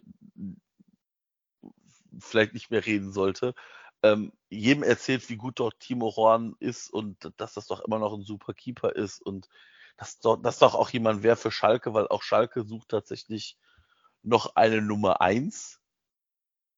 Und ganz ehrlich, ich könnte mir das so gut vorstellen. Der Witz ist ja, wir haben, da, wir haben da vorher nicht drüber gesprochen, wir beiden. Aber ich habe dann am Abend noch mit dem P-Rod zusammen Darmstadt gegen St. Pauli geschaut. Und da war in der Halbzeit halt die, diese Highlights von Schalke gegen Bremen, haben sie da eingespielt. Mhm. Und wir haben genau das gleiche gesagt. Wir haben den Freisel da, äh, Ja. ich sag mal vorsichtig jetzt Fehler machen sehen. Ja. Ähm, jetzt übernehme ich schon deinen Duktus hier, ne? ich sag mal vorsichtig. wir haben den Freisel da Fehler machen sehen ähm, und haben gedacht, ja, Schalke, ihr habt doch Geld. Ihr seid doch so ein Verein, der immer irgendwie irgendwo noch Kohle zusammenkratzen kann. Und wenn er dann noch irgendwen verkauft, der da bei euch rumläuft, gönnt euch doch mal so ein Timo. Ja, Timo Horn müsste gar nicht, vielleicht noch nicht mal umziehen, sondern könnte zu Hause wohnen bleiben, müsste vielleicht ein bisschen länger pendeln. Ja, das ist doch schön für Timo, kann zu Hause wohnen bleiben. Mhm. Das ist doch super. Ja. Ja, gut. Aber äh, 3-1 haben wir gerade schon gesagt. Ich finde, das Tor geht zu ganz großen Teilen auch auf Easy Boys Ja. Verdienst. Äh, also da hat man echt gesehen, was Geschwindigkeit ausmacht, weil diesen Ball ja nur erlaufen kann, weil er einfach so unfassbar schnell ist. Der muss ja erst noch über irgendeinen so, einen- Bielefelder drüber steigen, bevor er dann das Laufduell noch gegen den anderen ranrauschenden gewinnt. Das hätte, glaube ich, Benno Schmitz nicht gewonnen, dieses Laufduell. Und dann ist er halt gedankenschnell und spielt den Ball sofort in den freien Passwinkel für Modest, der dann, wie du schon gesagt hast, uneigennützig rüberlegt. Jan Thielmann hat seinen Marktwert von 15 Millionen in England nochmal auf 17 Millionen hochgeschraubt. ähm, auch gut. Soll es auch, glaube ich, recht sein, kann man dann mal dachte- gleich nochmal ich drauf dachte- gucken. Ich dachte 30. Ich habe schon Ja. erwartet, dass jetzt 30 Millionen. Ja, auch. Ach, noch zwei Tore in der Nachspielzeit. Der macht ja gerne so Nachspielzeits- oder, Ja. oder äh, letzten Mhm. zehn Minuten Tore, ne? Auch mit seinem Geschwindigkeitsvorteil, wenn die anderen dann müde werden und so. Ja, ähm, mal schauen. Übrigens, Iso Jakobs hat heute auch eine Vorlage für ein Tor gemacht. Also, es läuft bei den schnellen Flügelflitzern mit FC-Vergangenheit. Sehr gut. Ja. Ich habe noch eine Frage zu dem Spiel. Äh, Was haltet ihr denn äh, von der äh, Wechselstrategie in der 74. Minute dann drei neue Spieler zu bringen? Ich hatte so ein bisschen das Gefühl, da hätte man den Wechsel auch ein bisschen früher machen können, weil wir ja dann doch ein bisschen Schwierigkeiten hatten mit Bielefeld. Ich glaube, er wollte den Wechsel auch früher bringen, weil, also ich kann, ich, ich könnte mich jetzt auch vertun. Ich glaube nämlich, nachdem Marc Uth da in der 69. also um die Ende der 60. Minute die gelbe Karte gesehen hat, liefen nämlich schon Schaub und Thielmann zur Bank. Mhm. Und dann hat das wahnsinnig lange gedauert, bis man den Wechsel machen konnte. Und zwischenzeitlich gesellte sich nämlich dann schon Easybue dazu. Also ich kann mir vorstellen, dass man den Wechsel so locker wahrscheinlich drei, vier, fünf Minuten früher machen wollte. Also von Schaub und Thielmann. Und dann Easybue nochmal hinten nachschieben. Aber Ja. Ja, ich glaube nämlich auch, du, also davor war ja dieser Wimmer-Freistoß, den dann Schwebe über die Latte gelenkt hat. genau. Während des Freistoßes wechselst du ja nicht dreimal aus normalerweise, wenn du die verteidigende Mannschaft bist. Und dann war ja dieses komische Gerangel da, wo Jubicic mit den mit dem Trainer der Bielefelder da aneinander gerauscht ist irgendwie, wo dann Baumgart noch geschlichtet hat. Das waren, glaube ich, so die Sachen, die ja für diese Wechsel ein bisschen verzögert haben. Ähm, aber ich denke auch, es war sinnvoll zu wechseln. Es war auch sehr sinnvoll, Schaub zu bringen für Keins, weil du musstest ja irgendwie wieder Kontrolle in das Spiel bringen. Und dazu brauchst du jemanden, der im Mittelfeld mal ein bisschen die Bälle halten und verteilen kann. Und da ist ja von denen auf der Bank eigentlich nur Schaub oder halt Duda, der aber ja, äh, über den reden wir gleich nochmal ein bisschen genauer. Also Schaub war da schon die logische Wahl, um den zu bringen. Ich weiß nicht, ob ich Jubicic rausgenommen hätte, aber keine Ahnung, ob der vielleicht irgendwie auch nach diesem Zweikampf dann auch irgendwie so auf 180 war oder so. Ich weiß es Der war, nicht. der war ein bisschen überhitzt, das hat man schon gesehen. Ja, Fand ja, ich ja. gut, den rauszunehmen. Ja, ich hätte ihn so als Spielertypen schon draufgelassen, weil ich denke, du brauchst in der Situation dann Mittelfeldspieler, aber Hm. unterm Strich macht ja genau sein Auswechselspieler dann das Tor. Insofern habe ich natürlich Unrecht und Baumgart recht. Auch bei Ah. Lubicic vierte gelbe Karte, ne? Richtig. Ach so, ja, ja, ist das so? Mhm. Mhm. Ach so, aber vor dem Spiel schon gehabt. Ja, ja, ja, genau. Ja, ja, okay. also ja, ja. wie, wie im Prinzip ja, wie Benno Benno. Schmitz Mhm. äh, ähm, waren ja, glaube ich, Benno, Sali und dann eben Lubicic, die Ja. vierte gelbe haben. Ja, macht vielleicht Sinn, dass du nach, dass Genau. du nach Sali nicht auch noch Jubicic verlieren willst, ne? Richtig, genau. Und Ja. dass du dann, und, und nochmal, und du bringst mit Thielmann ja auch dann nochmal einen, der eben genau diese Geschwindigkeit hast. Ja. Weil du, du weißt ja, guck mal, es sind noch 15 Minuten. Bielefeld muss eigentlich, eigentlich müssen die gewinnen. Eigentlich reicht ihnen der Punkt schon fast gar nicht. Und Ja. dementsprechend ähm, war klar, dass die kommen müssen. Das heißt, es werden sich Räume ergeben und dann kannst du natürlich mit einem schnellen Thielmann Und einem schnellen genau Easy. und genau und einem schnellen Easy eben genau das machen, was dann passiert ist. Ja, also Mhm. aber ich gebe dem Robert recht, die Wechsel hätte man auch vielleicht so zehn Minuten eher bringen können. Ja. Aber, aber Was das ich ist ja nicht, das ist ja nicht der Stil von, von Köln. Das ist ja immer wieder so gewesen, dass die um die 70. Minute rum, also eher dann ein bisschen später im Spiel wechseln ne? und dann, dann versuchen nochmal am Ende das, das Tempo hochzudrehen, was ich immer so ein bisschen schwierig finde. Aber da, ja, muss man halt mit leben. War. Was ich auch noch gut finde, ist, dass du gerade die Spieler einwechselst, die jetzt sich, sich jetzt ja um den freien Platz in der Startelf balgen werden. Ja, Ja. also ziehst Jubicic einen nach hinten, dann wird ja die Position entweder für Thielmann oder für Schaub frei. Und dann bringst du halt genau die und sagst denen, beweist euch. Ne? Ihr wisst jetzt, nächste Stunde, nächstes Spiel wird er spielen, einer von euch beiden, also gibt Vollgas. Ja, kann natürlich Genau. auch sein, ja. Und noch ein Wort zu Easy Boe. Ich habe mir diese 24-7-Doku da angeschaut von, äh, vom FC. Da spielt Easy wieder eine große Rolle. Der wird ja oft in dieser Doku gefeatured. Das ist ja ein unfassbar sympathischer Typ einfach. Ja. Ne? Der spricht da auch Deutsch. Habe ich vorher auch nie gehört, dass der Deutsch spricht. Der hat sonst ja immer auf Englisch da geredet. Der spricht richtig gutes Deutsch. Also ich sag mal besser, als vielleicht so Lukas Podolski jemals Deutsch gesprochen hat. Oh, vorsichtig jetzt. Ja, ja, ich weiß, heilige Kuh und so. Aber total sympathisch, ganz, ganz, finde ich, so ein witziger, bodenständiger, knuffiger Typ, die will man echt eigentlich nur in den Arm nehmen und sagen, hier, easy, komm, du kannst auch mal wieder spielen. Ähm, der wurde auch von Baumgart total gelobt für seinen Trainingseifer. Das muss einer sein, auch wenn er nicht so richtig so wirkt, muss das jemand sein, der im Training wirklich alles raushaut, noch Extraschichten schiebt und so. Zumindest laut Baumgart in dieser Doku dort. Ähm, ich dachte mir, es wäre mehr so einer, der es ein bisschen zu leicht angehen lässt und zu locker aber scheint nicht der Fall zu sein.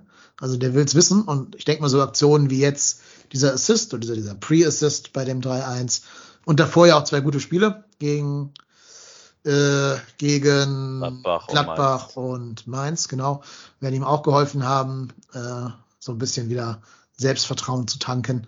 Und man sieht ja, er kann eine Waffe sein, gerade wenn du, weil er so ein ganz anderer Spielertyp als Benno Schmitz ist und ganz andere Stärken und Schwächen hat als, als Benno. Ja, vielleicht bringt es noch was. Mhm. Gehe ich mit. Gut, und dann haben wir gewonnen, fahren nach Hause, alles gut.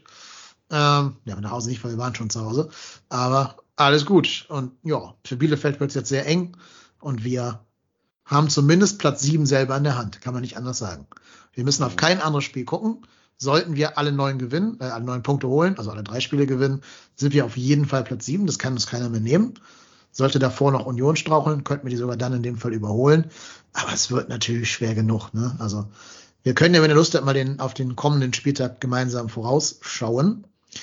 Äh, der nächste Spieltag beginnt am Freitag mit äh, wieder einem totalen Topspiel, genau. Union gegen Fürth. Muss man ehrlicherweise sagen, gewinnt Union. Ne? Naja, das haben wir bei Hoffenheimer auch gesagt. Ne? Also ich, ich kann mich daran erinnern, dass ich gesagt habe, oh wunderbar, da haben die Hoffenheimer freilos gegen Fürth. War das in ähm, Hoffenheim oder in Fürth das Spiel? Ich, boah, was weiß ich. ich das ist ja schon wichtig. Fürth. Ich glaube aber in Fürth muss ich. Ja, aber die sind ja heimstark, die Fürther. Die sind ja nur auswärts. Nee, in Hoffenheim, in Hoffenheim. Ja, gut, okay. Aber Union wirkt für mich einfach nicht wie die Mannschaft, die in Fürth Punkte lässt, ehrlich gesagt. Äh, nee, das ist halt auch der Unterschied. Ich glaube tatsächlich, ist es glaube ich halt auch nicht. Aber auch das müssen die erstmal gewinnen. Ja. Weil das ist natürlich ein anderes Spiel als gegen äh, Rasenballsport Leipzig. Ähm, ja, also ich rechne nicht damit, dass Fürth da aktuell einen Punkt holt, aber. Ich meine, Fürth ist jetzt sicher abgestiegen an diesem Wochenende, ne? Die können nicht mehr drin bleiben. Ja. Vielleicht setzt das so eine Art Befreiung bei denen auf, dass die jetzt einfach komplett befreit aufspielen. Aber die haben auch, glaube ich, nicht die Qualität, um wirklich jetzt einem Bundesligisten so richtig, richtig, richtig wehtun zu können. Ähm, wenn ich einen Sturm sehe, Branimir Gotta, Harvard Nielsen. Oh. Also egal wie und wenn es dreckig 1-0 ist, ich glaube, das wird Union schon irgendwie gewinnen. Da okay. also würde ich jetzt auch zumindest, wenn ich Geld setzen würde, Geld drauf setzen, ja. Äh, Hoffenheim spielt zu Hause gegen Freiburg am Samstagabend. Topspiel. Typico Topspiel. Hurra, hurra. Äh, also, wie gesagt, ich, die Hoffenheimer haben in den letzten, äh, wie viel, was, sieben Partien, sechs Partien, da und schreibe drei Punkte geholt. Ähm, ich glaube, seit dem Sieg gegen uns, ne? Genau, seit dem Sieg gegen uns keinen Sieg mehr eingefahren. Und ähm, ich zähle jetzt nochmal durch. Äh, eins, zwei, drei, vier, fünf, sechs. Ja, sechs Spiele, drei Unentschieden. Ist jetzt nicht gut, ne? Also die fahren da jetzt nicht hin und sagen, cool, die Freiburger oder die, die Freiburger kommen ja zur TSG und ich meine, ist vielleicht ganz gut, dann sind vielleicht doch mal ein paar mehr Fans im Stadion. Ich meine, die Hoffenheimer haben es ja tatsächlich geschafft, äh, mit 350 Fans nach Frankfurt zu fahren. Ja. Hat, hat, hat doch der, der Christian Lossner gepostet. Ja, ja. 93 Kilometer, Samstag um 15.30 Uhr. Und da kommen die da mit 300 Flitze piepen. Ja. Muss man nicht zu sagen. Herzlichen Glückwunsch. Und jeder, der Hoffenheim Däumchen drückt, sollte sich dann überlegen, ob man so ein Konstrukt auch noch in der Euroleague haben möchte. Mhm. Ähm, damit dann nicht nur 350 Fans irgendwo nach Belgien fahren, sondern vielleicht nur neun Mann oder zwei neun Mann Busse. Äh, herzlichen Glückwunsch. Ähm, also, nee, ich, ich glaube auch die Freiburger, die sind, ich glaube, die fuckt das ordentlich ab, dass die Punkte gegen noch, tatsächlich die beiden Punkte gegen Leppach noch liegen gelassen haben und relativ spät den Ausgleich kassiert haben. Ich glaube, die Freiburger wissen auch, was die Zeit geschlagen hat. Also A ist Leipzig noch in Schlagdistanz. Also die Champions League ist für die immer noch in Greifweite. Und sie wissen, dass sie Punkt holen müssen, weil von hinten Union und wir immer näher kommen. Mhm. Und ich glaube, die Freiburger werden dieses Spiel gewinnen. Ich würde da ganz viel Geld drauf setzen was ist denn unser Wunschergebnis für das Spiel? Jetzt nicht, was wir glauben, was passiert, sondern was wir wünschen. 35-0, das ist mir scheißegal, wie hoch. Ich hätte gern Freiburger Sieg. Ja, dann ist aber Platz 5 für uns endgültig. Ja, dann ist, ja, aber dann, also, ja, das mag sein, aber dann ist, dann ist Platz 5 vielleicht weg, aber dann wird Freiburg höchstwahrscheinlich irgendwo auf Platz 5, Platz 6 einlaufen. Und damit würde Platz 7 reichen, weil wegen DFB-Pokal. Mhm. Genau.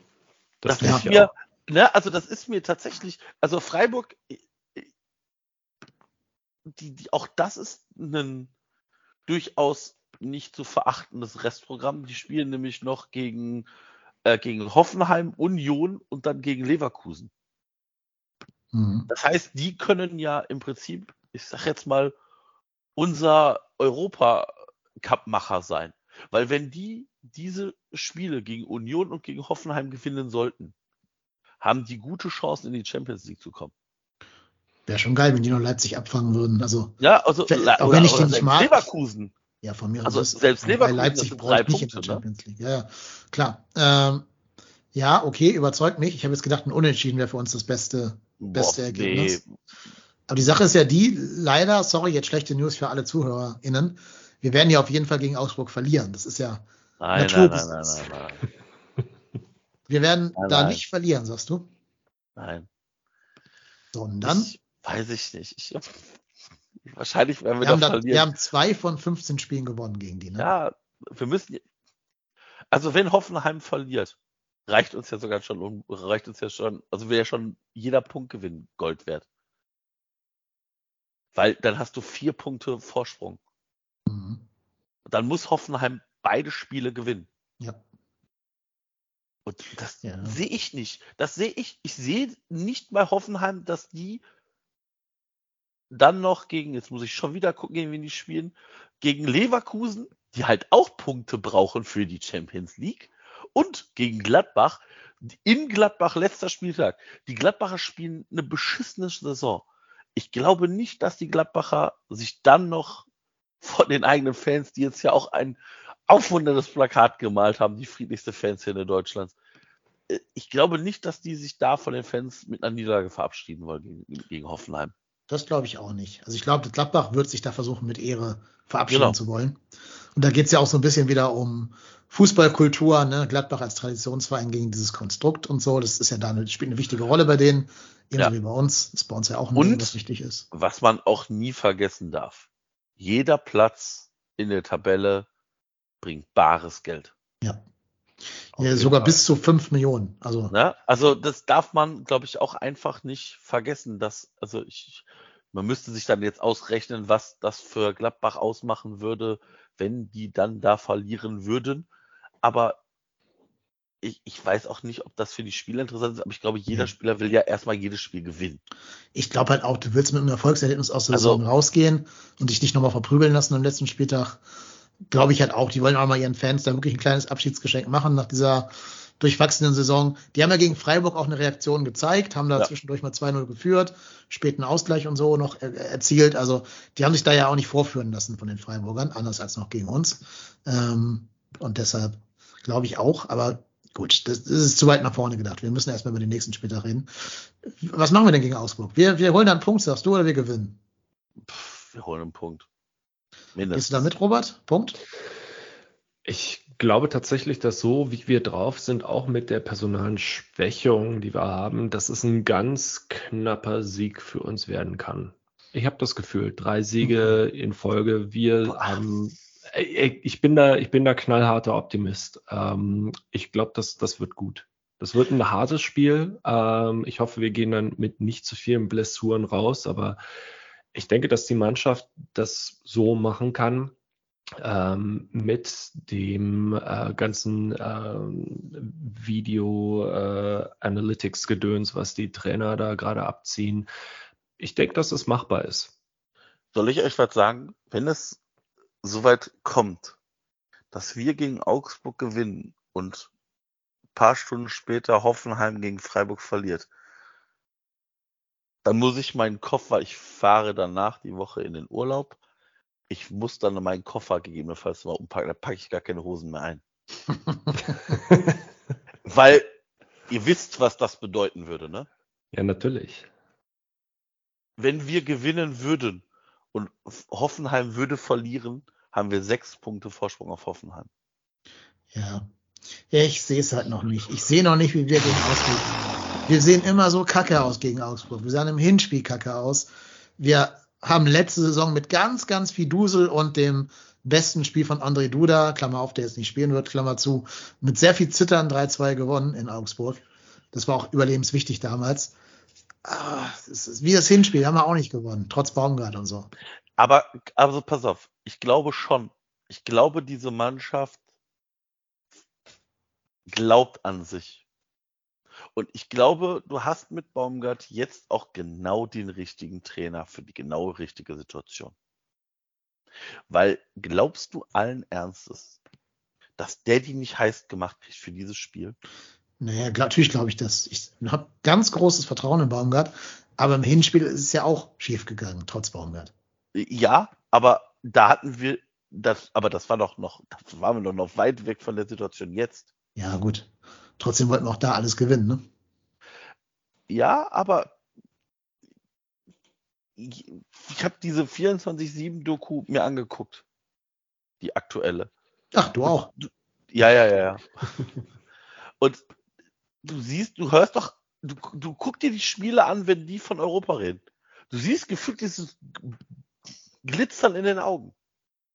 Und die werden, ich hoffe, die werden sich dafür so zerreißen, dass wir das irgendwie, wie gesagt, es kann auch nach hinten losgehen. Klar können wir da verlieren. Aber wir hätten auch gegen Bielefeld verlieren können. Wir hätten auch gegen Mainz verlieren können, aber wir hätten auch gegen Gladbach verlieren können. Haben wir aber nicht. Mhm. Ja, ich meine, eine gute Nachricht habe ich doch für FC-Fans. Selbst in der Europapokalsaison 16-17 haben wir gegen Augsburg 2-1 verloren in Augsburg. Wer sich erinnert, das war das Spiel, wo die zwei roten Karten gesehen haben, die Ja. Augsburger. Also einmal gelb-rot, einmal glattrot. Und trotzdem haben wir es nicht geschafft, noch ein 2-2 zu erzielen. Aber hat trotzdem für Europa gereicht damals. Ja. Also, wie gesagt, selbst wenn wir verlieren sollten, ist das ja nicht, ist ja nicht alles verloren. Nee, also meine Hoffnung ist, wenn meine Prognose stimmt, dass wir gegen Augsburg nicht gewinnen, dass halt Hoffenheim auch nicht gewinnt und dann ist nichts passiert. Ja, genau. Und dann ist auch noch nichts passiert, sondern du hast dann auch noch ein Spiel weniger, weniger. für Hoffenheim, diese fehlenden drei Punkte zu kompensieren. Ja, und am besten noch, nochmal- dass Hoffenheim äh, hoch verliert, wegen Torverhältnis. Ja, genau. Wegen wir halt nur so ein beschissenes 1-0 irgendwie. Ja. ja. Naja, gut, aber ich hoffe einfach, dass ich Unrecht habe und ihr beiden Recht behalten werdet. Aber ich traue mich auch noch nicht, mich dieser Hoffnung hinzugeben, ehrlich gesagt. Das wird Ja, das hey. schlimmste Spiel von den letzten dreien. Ja, wird, wird es auch. Wird es tatsächlich. Es, glaube ich, Also ich mein. Der Köln-Faktor kann ja immer wieder eintreten. Also wir, wir können ja auch das Spiel gegen Wolfsburg völlig äh, klar. äh, versäbeln. Ja, klar. Klar, ja aber ich mein, Floco den ja. Trainer des Jahres Awards. Ja, Genau, und-. Aber ich meine, selbst wenn das passiert und selbst wenn wir Europa knapp verpassen, ich glaube, ich wäre gar nicht mal so äh, schade drum, denn das gibt uns einfach noch mal ein Jahr mehr, um da so ein bisschen äh, mehr aufzubauen. Und ich meine, Ah, äh, es ist ja halt schon krass, dass wir ähm, ja letztes Jahr um, um im Mai dann wirklich so ganz scharf an der Relegation da vorbeigesäbelt sind. Ja, aber ich meine, von Europa träumen ist super. Wenn es passt, dann passt es und dann ist es eine neue Aufgabe. Wenn es nicht klappt, war es eine geile Saison und ich bin überhaupt nicht böse drum. Also äh, alles, was jetzt kommt, ist Luxus, würde ich sagen. Ja. Ja, ja, ja, klar. Also ich wette, äh, kein Spieler des ersten FC Köln muss Angst haben, dass ich mit meinem Dienstwagen äh, den hinterherfahre und gucke, wo die wohnen, wenn die Europa nicht schaffen. Meinst du, jagst Marc Utsch nicht um die Arena rum? Nee, nein. Ach, Marc Uth läuft mir doch. Der, der, der läuft dreimal um die Arena, da habe ich mir die Schuhe zugebunden. Äh, Vielleicht ja. überrundet der dich ja. wahrscheinlich. wahrscheinlich. wahrscheinlich.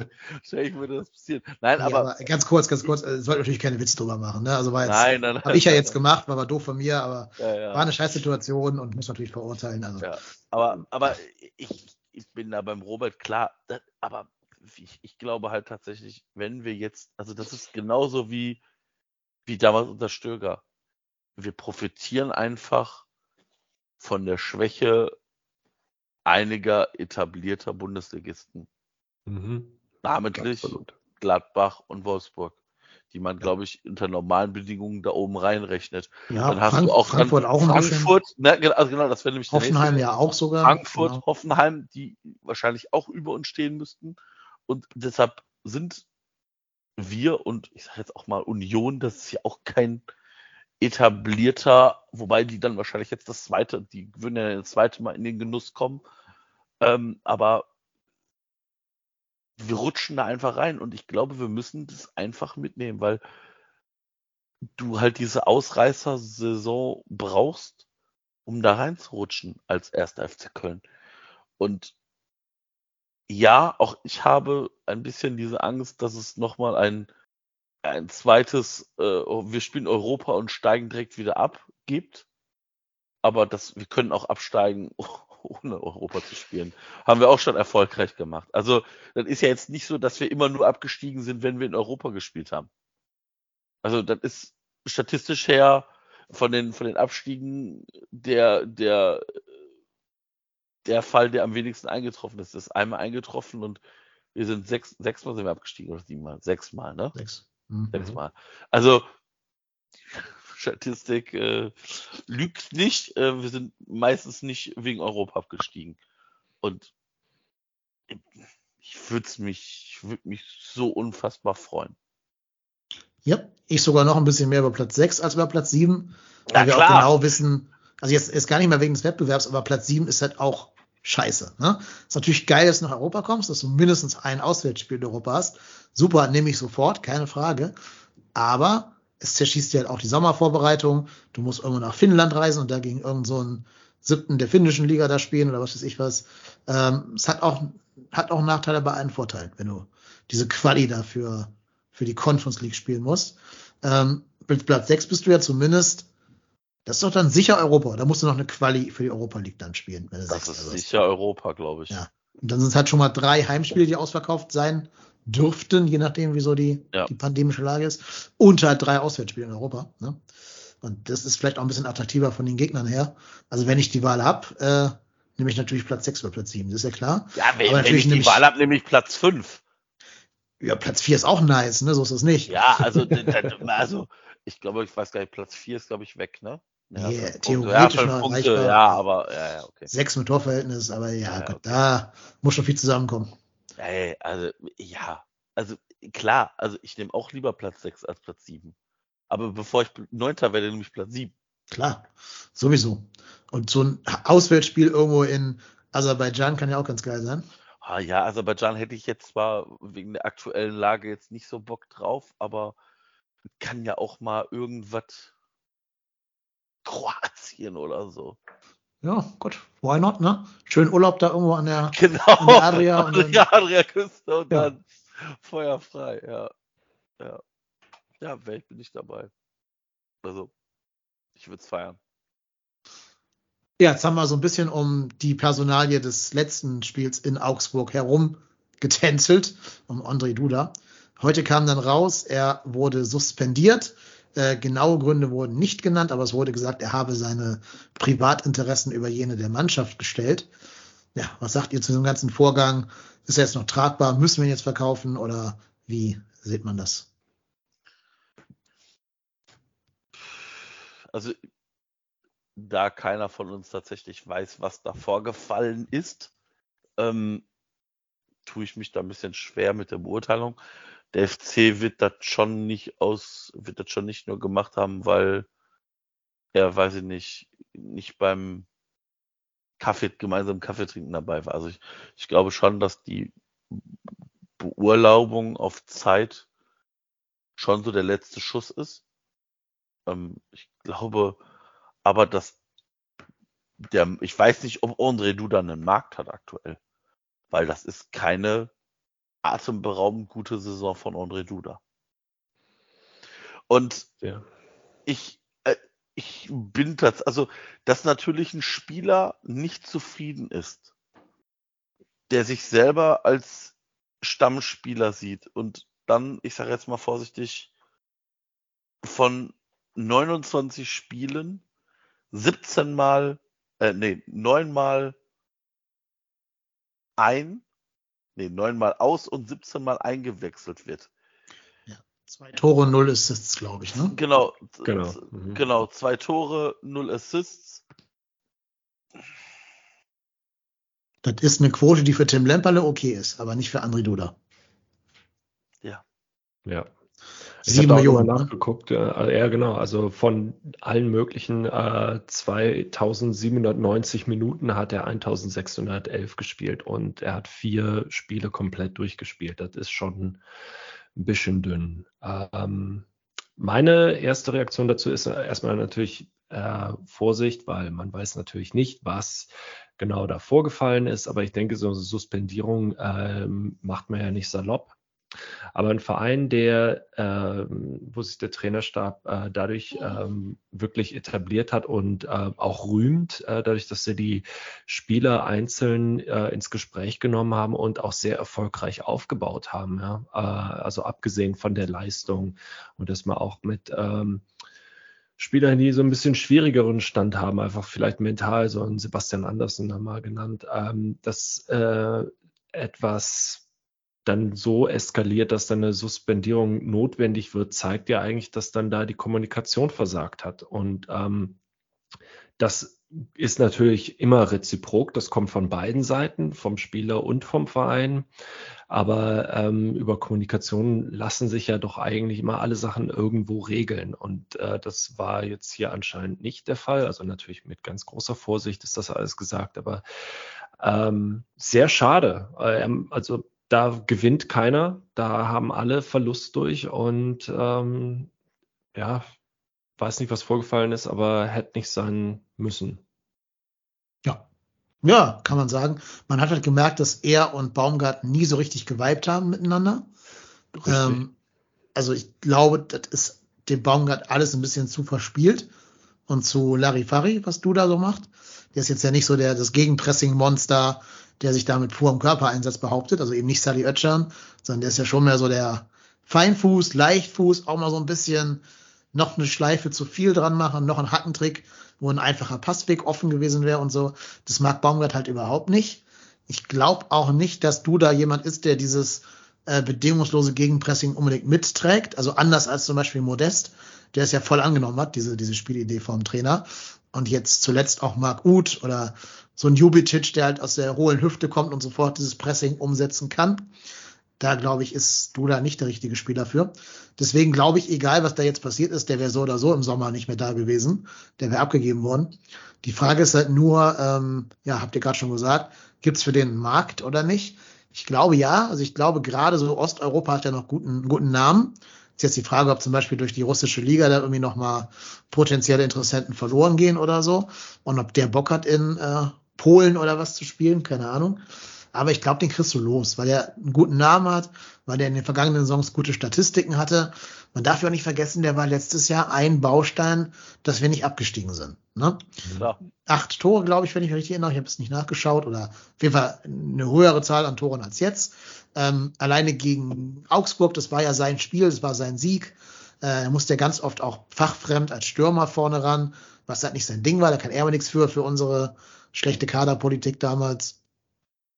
Ja, also der hat uns letztes Jahr schon den Arsch gerettet. Und dass er jetzt halt so einbricht, äh, schade.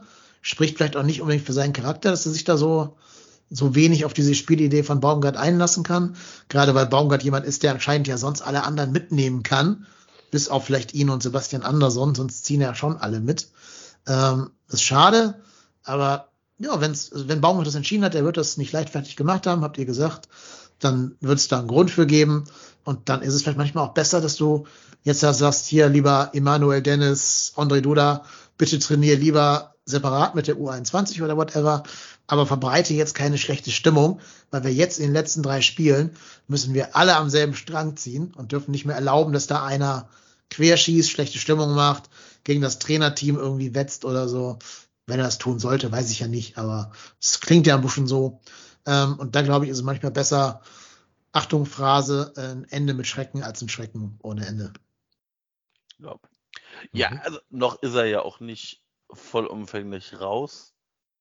Also es ist ja jetzt nicht so, dass man ihn jetzt schon vor, vor äh, die Tür gesetzt hat, sondern vielleicht ist das auch so der letzte Warnschuss, den André Duda mal braucht. Also glaube schon, dass man, wenn da eine Anfrage kommt, sich damit beschäftigen wird im Sommer. Aber halt die Frage ist, kommt so eine Anfrage? Ja, ich glaube schon, dass da noch einen Markt für gibt. Ich bin gespannt.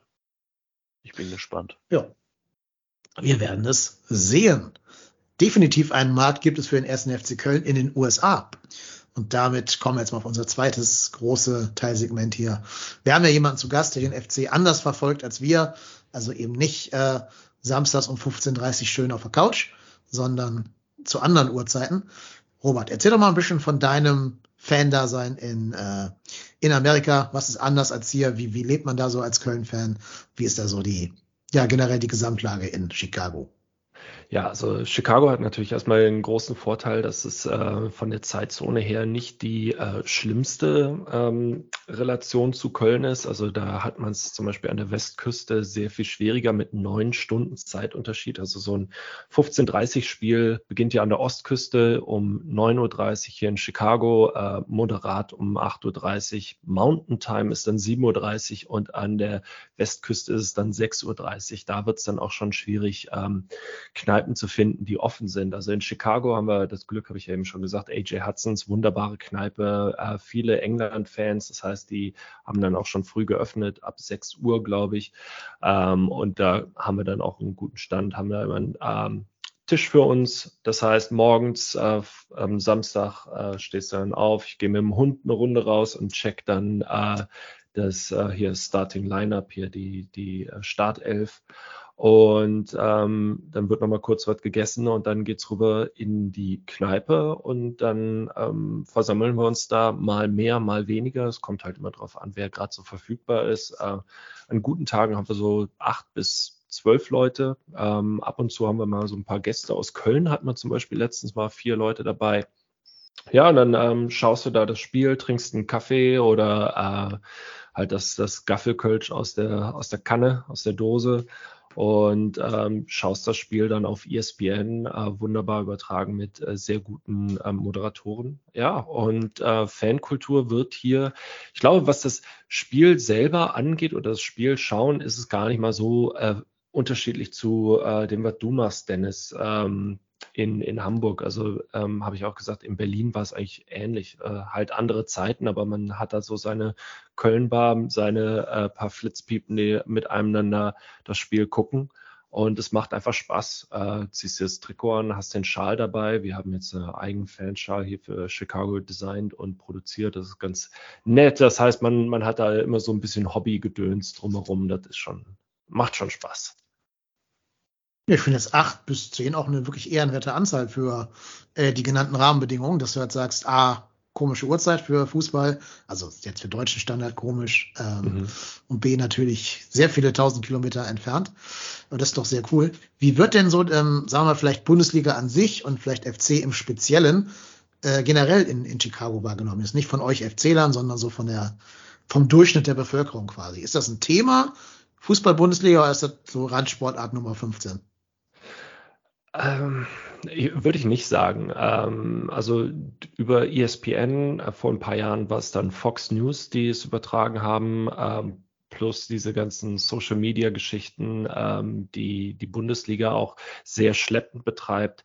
Da ist äh, generell eine ähm, Akzeptanz da und auch ähm, die, die generelle Wahrnehmung ist da. Natürlich klar für so Vereine wie äh, Bayern München, ähm, jetzt letztes Wochenende, ganz, ganz oder dieses Wochenende jetzt, äh, ähm, der Klassiker ist natürlich dann überdimensional vertreten, ähm, aber so ein Spiel Köln-Gladbach dann halt nicht oder andere ähm, Derbys, die es dann eigentlich sehr viel mehr äh, verdient hätten. Das wird, das wird dann immer so ein bisschen fallen gelassen. Auch die zweite Liga, die ja momentan unglaublich spannend ist, wird so ein bisschen fallen gelassen. Das ist äh, sehr schade. Aber ähm, ich würde sagen, die Bundesliga ist äh, so ein bisschen hinterher.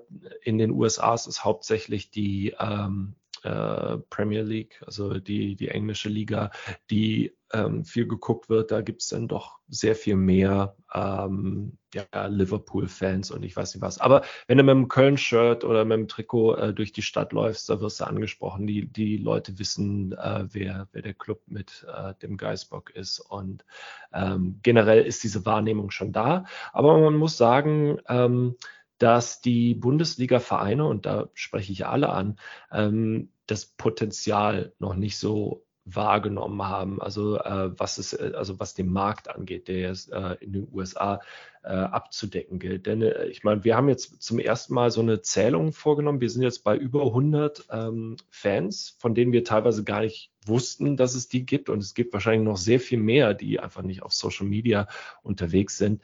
Ähm, die sind überall in, in Städten mal in Grüppchen von vier oder fünf, aber halt auch mal alleine ähm, wir in Chicago sind die größte Gruppe. Dann gibt es noch Cincinnati, Omaha, Milwaukee, äh, die Fangruppierungen haben. Aber äh, so durch die Bank weg ähm, gibt es ja natürlich ja, Hertha, Dortmund-Fans, gibt einige Frankfurt-Fans. Ähm, kann mir auch gut vorstellen, dass es um äh, ja, die Rasenballer dann in äh, New York und so, da haben sie ja auch ein Team, äh, dass es da einige Fans gibt und so. Aber ich würde sagen, äh, hauptsächlich sind es halt die Bayern-Fans, die du in den USA siehst. Vielleicht passt dazu auch die Frage von Moritz Jans auf Twitter. Der mhm. hat nämlich gefragt, ob Chichos, Chichos Wechsel in die USA nochmal mehr Aufmerksamkeit auf den FC gelenkt hat. Ich denke schon. Ähm, auf jeden Fall mehr als der Wechsel von Kasper Prischbilko, der auch äh, hm. damals beim FC gespielt hat und jetzt äh, sein Kollege bei Chicago Fire ist. Ähm, das klar, ähm, aber ich glaube, dass die ähm, Leute, die jetzt die MLS, also die amerikanische äh, erste Liga, sozusagen die, die höchste Spielklasse in den USA äh, sind, dass die da nicht so genau drauf gucken, dass die eher so, so äh, USA fokussiert sind. Da haben wir dann als Köln-Fans in, in Chicago viel gemacht, also haben Banner gebastelt, kommen dann da mit FC-Trikots und fahren und dem ganzen Kladderadatsch ins Stadion und ähm, feuern ihn dann an und machen halt über Social Media dann auch recht viel, denn Social Media hat hier in den USA einfach auch nochmal ein bisschen mehr Gewicht, weil die Wege so lang sind. Es ist halt schwieriger, sich zu treffen. Ähm, es ist schwieriger zu reisen. Das heißt, einfach so diese Kultur zu Hause zu gucken oder in der Bar zu gucken und sich dann äh, per Social Media auszutauschen, ist hier sehr viel stärker und sehr viel mehr gebraucht. Aber ja, also wir unterstützen Rafa Zichos und darüber haben wir dann natürlich jetzt auch nochmal einige neue Fans gefunden oder die haben zu uns gefunden und ähm, darüber gibt es dann natürlich auch ein bisschen mehr äh, ja, äh, Sicht und Zugang zum FC. Du hattest ihn ja auch bei dir am Podcast sogar, den, den Rafa. Richtig, ne? ja, ja, genau. Das kam auch über diese, dieses äh, Fansupport zustande, oder wie war das? Ähm, nee, tatsächlich äh, habe ich es versucht, äh, auch das war direkt nachdem der Transfer veröffentlicht worden ist, habe ich da versucht beim FC nochmal anzufragen, ob es die Möglichkeit gab. Der hing ja auch irgendwie wegen seines äh, Visums äh, noch eine Zeit lang in Deutschland fest. Ähm, und habe ihn darüber aber dann nicht bekommen. Dann habe ich das einfach über äh, Chicago Fire gemacht. Da habe ich ein paar Kollegen, habe selber auch mal für die gearbeitet und äh, ja, dann ging das da über die Presseabteilung. Das war ganz nett. Ja. Sympathischer ja, Typ. Wohnt Absolut. jetzt hier im, äh, in Chicago Downtown mit seiner Familie und dem scheint es ganz gut zu gehen. Und spricht für einen Fußballer, glaube ich, sehr gutes Englisch. Denke ich auch, ja. Ja. Scheint so. Genau. Aber ist ja auch Diplomatensohn, glaube ich, ne? War doch irgendwie. Der ist ja in Saudi-Arabien geboren, weil die Eltern genau, irgendwie beruflich in, waren. In Jeddah. Ja. Genau, in Jeddah. Wahrscheinlich bist du da direkt schon ein bisschen mehrsprachiger aufgewachsen als jetzt jemand, der immer nur in Bergheim gewohnt hat oder so. ich, ne. ich bin, ich, ich habe eine Frage, ne? Gibt ja. es, hat es einen Grund, wieso Chicago Fire A, also ich meine mit, mit äh, äh Flo, Flo heißt der Florian? Florian? Fabian? Fabian Herbers spielt ja noch ein weiterer Urspr also Deutscher äh, in Chicago. Hat mhm. das und mit, mit, mit äh, ähm, Shakiri, ja auch einer, der aus der Bundesliga bekannt ist, hat das einen Grund, wie, wieso die alle in Chicago spielen? Oder ist das jetzt einfach nur Zufall? Ähm, da müsstest du wahrscheinlich die Scouts fragen. Ich denke, dass es tatsächlich so eine äh, Scouting-Strategie ist. Ähm, also Fabian Herbers ist ja recht früh in die USA gegangen. Ähm, übrigens da Shoutout, wenn ich es mal eben machen darf, äh, wie den Kaffee mal kurz in die Kamera zu halten. Ähm, Fabian Herbers hat zusammen mit Julian Gressel, der für Washington DC spielt, haben sie einen Podcast deutschsprachig, Sie Soccer Podcast, äh, ZEE. Ähm, sehr sympathisch und da sprechen sie sehr viel über ähm, den amerikanischen Fußball und auch in den ersten Folgen darüber, wie sie dort hingekommen sind. Also ich glaube, da findest du eine ganz klare Antwort darüber, äh, wie sein Weg verlaufen ist. Aber ähm, ich muss sagen, es gibt da keinen genauen Fokus. Ich habe auch nochmal jetzt im Vorfeld unseres Gesprächs nochmal drauf geguckt. Gibt es so viele äh, Spieler, die jetzt dann irgendwie mal in Europa waren oder in Deutschland waren und dann rüber in die MLS gewechselt sind? Aber das hat sich jetzt nicht bestätigt. Also kann ich jetzt so generell nicht sagen. Okay. Ich hatte, ich mhm. hatte irgendwie kurz irgendwie drüber nachgedacht, ob es irgendwie jemanden im, im Staff gibt, der irgendwie äh, Bundesliga äh, Vibes hat oder irgendwie mal in der Bundesliga gearbeitet hat. Das habe ich gedacht, Mensch, vielleicht ist da irgendjemand, äh, der da irgendwie schon mal in der Bundesliga gearbeitet hat, aber dann, ja, dann ist es einfach so. Mhm. Ja, übrigens, äh, Fun Fact wusste ich auch nicht, dass äh, René Wagner äh, aus unserem Trainerstab ja auch mal bei Inter Miami gearbeitet hat. Also auch nochmal so eine überraschende äh, Überkreuzung. Äh, auch kein schlechter Verein in Miami, ja. Wie kommt das eigentlich, äh, apropos Psychos, dass mhm. man direkt als Neuzugang Kapitän bei einem Verein wird? Das ist doch ja. eigentlich kein gutes Zeichen für die, die vorher da waren, oder? Weiß ich nicht, aber ich glaube, er hat einfach darüber überzeugt, dass er angekommen ist mit der Baumgart-Mentalität und dann einfach Vollgas gegeben hat und dann ähm, in der Hintermannschaft, äh, der hat da sehr gute Mitspieler mit äh, Omsberg, der mit ihm da zusammen in der Innenverteidigung spielt. Die machen das schon sehr, sehr gut und ähm, Rafa ist einfach ein sehr guter Spieler. Ich habe den jetzt ein paar Mal im Stadion gesehen. Unglaublich aktiv, was die Kommunikation angeht, sehr klug ähm, und immer den übernächsten Spielzug schon weiterdenkt und erkennt und hat den jetzt über mehrere Spiele dann auch da hinten das 0-0 gesichert. Also das ist schon nicht schlecht. Aber natürlich, also MLS ist immer noch so ein, ist eine junge Liga, die ist ja wann äh, gegründet worden, ich glaube 1996. Also ist da auch nochmal ein Unterschied. Ne? Kannst du mir diese, also ich, hab, ich bin jetzt kein MLS-Versteher. Ich meine, ich kenne ein paar Teams, aber diese ganze, ähm, da gibt's ja auch, also wenn man auf der Seite von Chicago Fire steht, gibt's eine Rooster-Kategorie, wo steht Senior Supplement Slot 25, 28. Hat das, gibt's da irgendwie eine gesonderte Regelung? Also Was meinst du jetzt genau?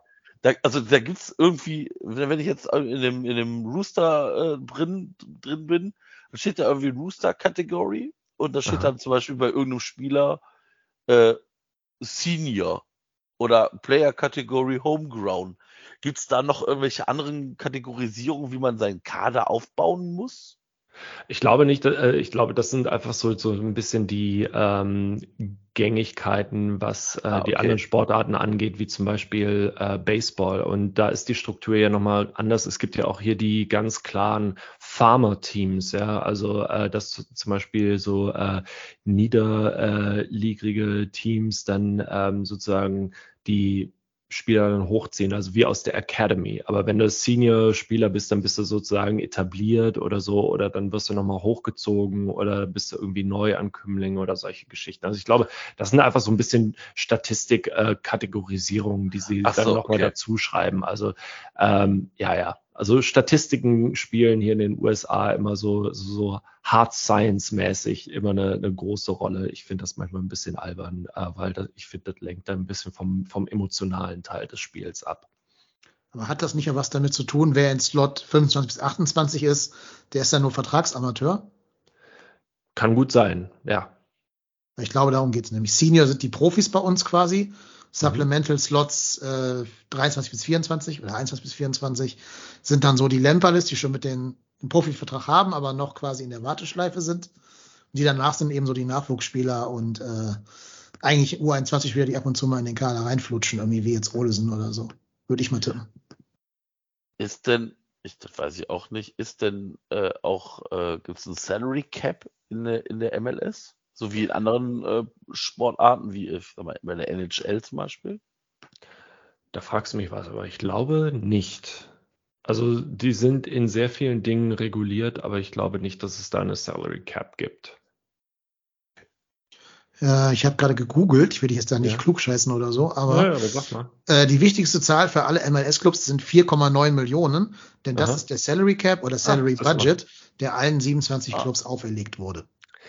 Ja, siehst mal, ich bin Aber jetzt gilt erst, erst seit zwei Jahre 21, dabei. 22, genau. Also, Siehste, genau, Ah. ganz neu. erst seit kurzem. Ah, okay, ah, okay. Ah, okay. Ja, gut. Ja, okay. Ich bin da, also immer, deshalb sage ich die Sachen so mit Vorsicht. Ich bin da jetzt ähm, seit, also seit zwei Jahren hier in den USA und da jetzt auch noch nicht komplett bewandert. Ich habe mich tatsächlich sehr viel mehr mit ähm, der Fankultur hier beschäftigt ähm, und weniger mit dem, äh, mit dem ganzen ähm, ja, Front Office Gedöns, weißt du? Okay. Ja, ne, alles Ja, gut. genau, genau. Aber siehst mal, du, du recherchierst das, Dennis. Super, danke dir. Dafür, dafür haben wir ihn. Ja, pass auf. Jetzt, jetzt verstehe ich nämlich auch, was diese Supplemental Rosters sind, die du gerade wissen wolltest, Marco. Ähm, und zwar die Spieler im Slot 21 bis 30 fallen nicht in das Salary Budget rein. Ah, okay. Mhm. Das heißt, du kannst mehr als zehn Spieler in diesem Supplemental Roster drin, äh, Rooster drin haben, ähm, weil auch damit Verletzungen und so ein Kram kompensiert werden sollen. Und da fallen dann auch irgendwelche Leihgeschäfte mit rein. Genau. Okay. Und damit nochmal unterschieden zwischen Slot 21 bis 24. Das sind Senior Minimum Salary Players für 84.000 Dollar. Also das ist der Mindestlohn Fußballer quasi anscheinend. Also jetzt ganz schnell recherchiert. 84.000 Dollar pro was? Steht jetzt hier nicht, keine Ahnung, weiß ich nicht. Steht nur 84.000. Wahrscheinlich im Monat, oder? Sicherlich, ja, ja. Also so wird es sein. Aber ich denke, ähm, wenn du als Athlet dann äh, tatsächlich ähm, bezahlt wirst, dann kannst du dich glücklich schätzen. Da gibt es ja dann doch Genau. auch nochmal andere Sportarten, wo dann ähm, ja gerade im März rum, ich glaube, das haben sie jetzt auch irgendwie vor kurzem geändert, ähm, ja, dass da die ganzen Basketballer auch über Jahre lang nicht bezahlt worden sind für ihre Leistungen und so. Das ist halt natürlich auch schon Genau. echt bitter. Und dann gibt's noch den Slot 25 bis 28. Das ist dann der Reserve-Minimum-Gehaltsspieler. Der darf nur noch 65.500 verdienen.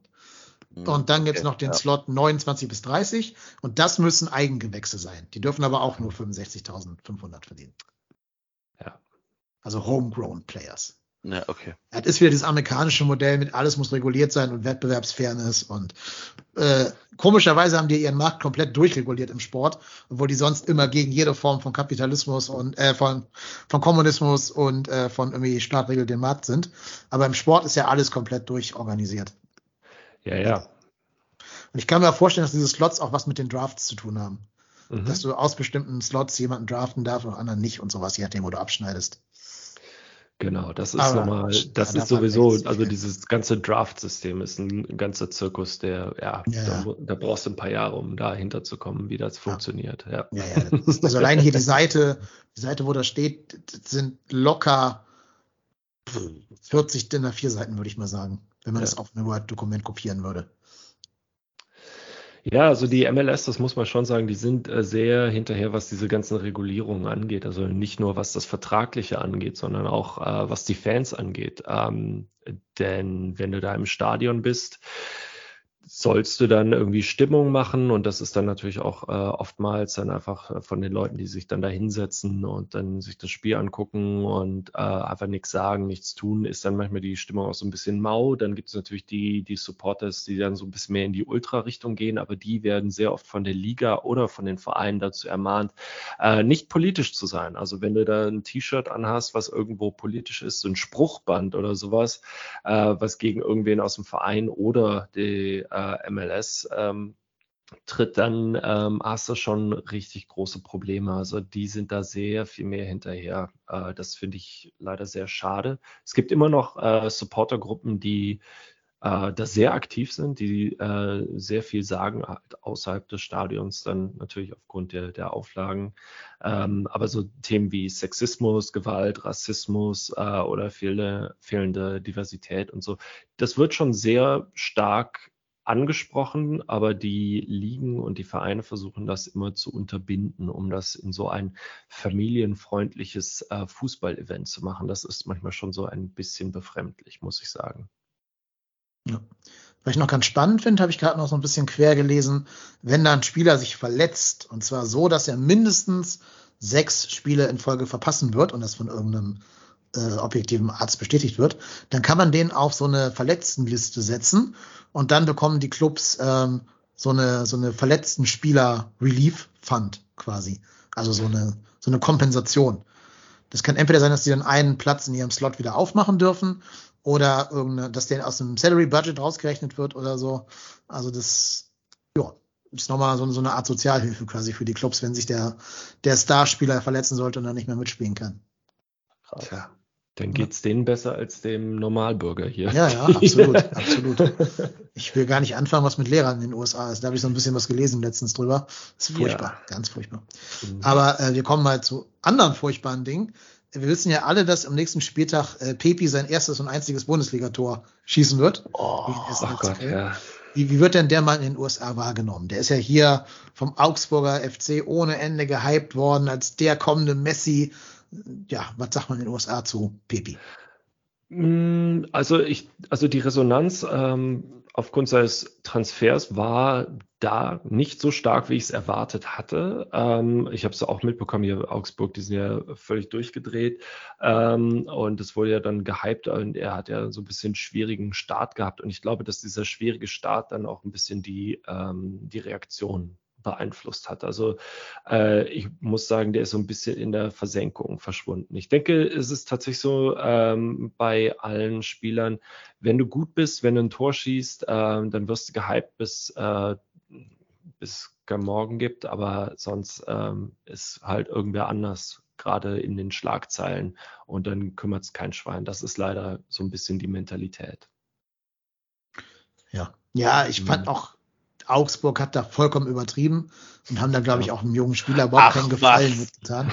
Ja, jetzt Ach, nicht, was. ich meine jetzt gar nicht nach außen, das ist ja eine andere Geschichte. Ich glaube mhm. halt nach innen hin vor allen Dingen.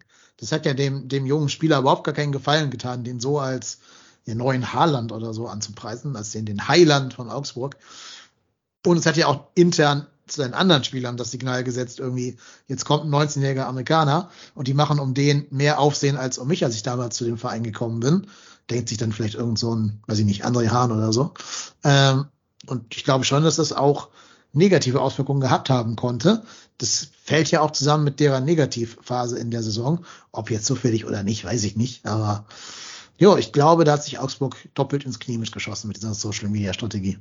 Ja, auf jeden Fall. Ja, war auch eine Frage von Moritz Jans an dieser Stelle nochmal. Vielen Dank für die eingereichten Fragen. Ähm, hast du noch irgendwas, was du unbedingt gerne von deinem Fan-Dasein in den USA berichten möchtest?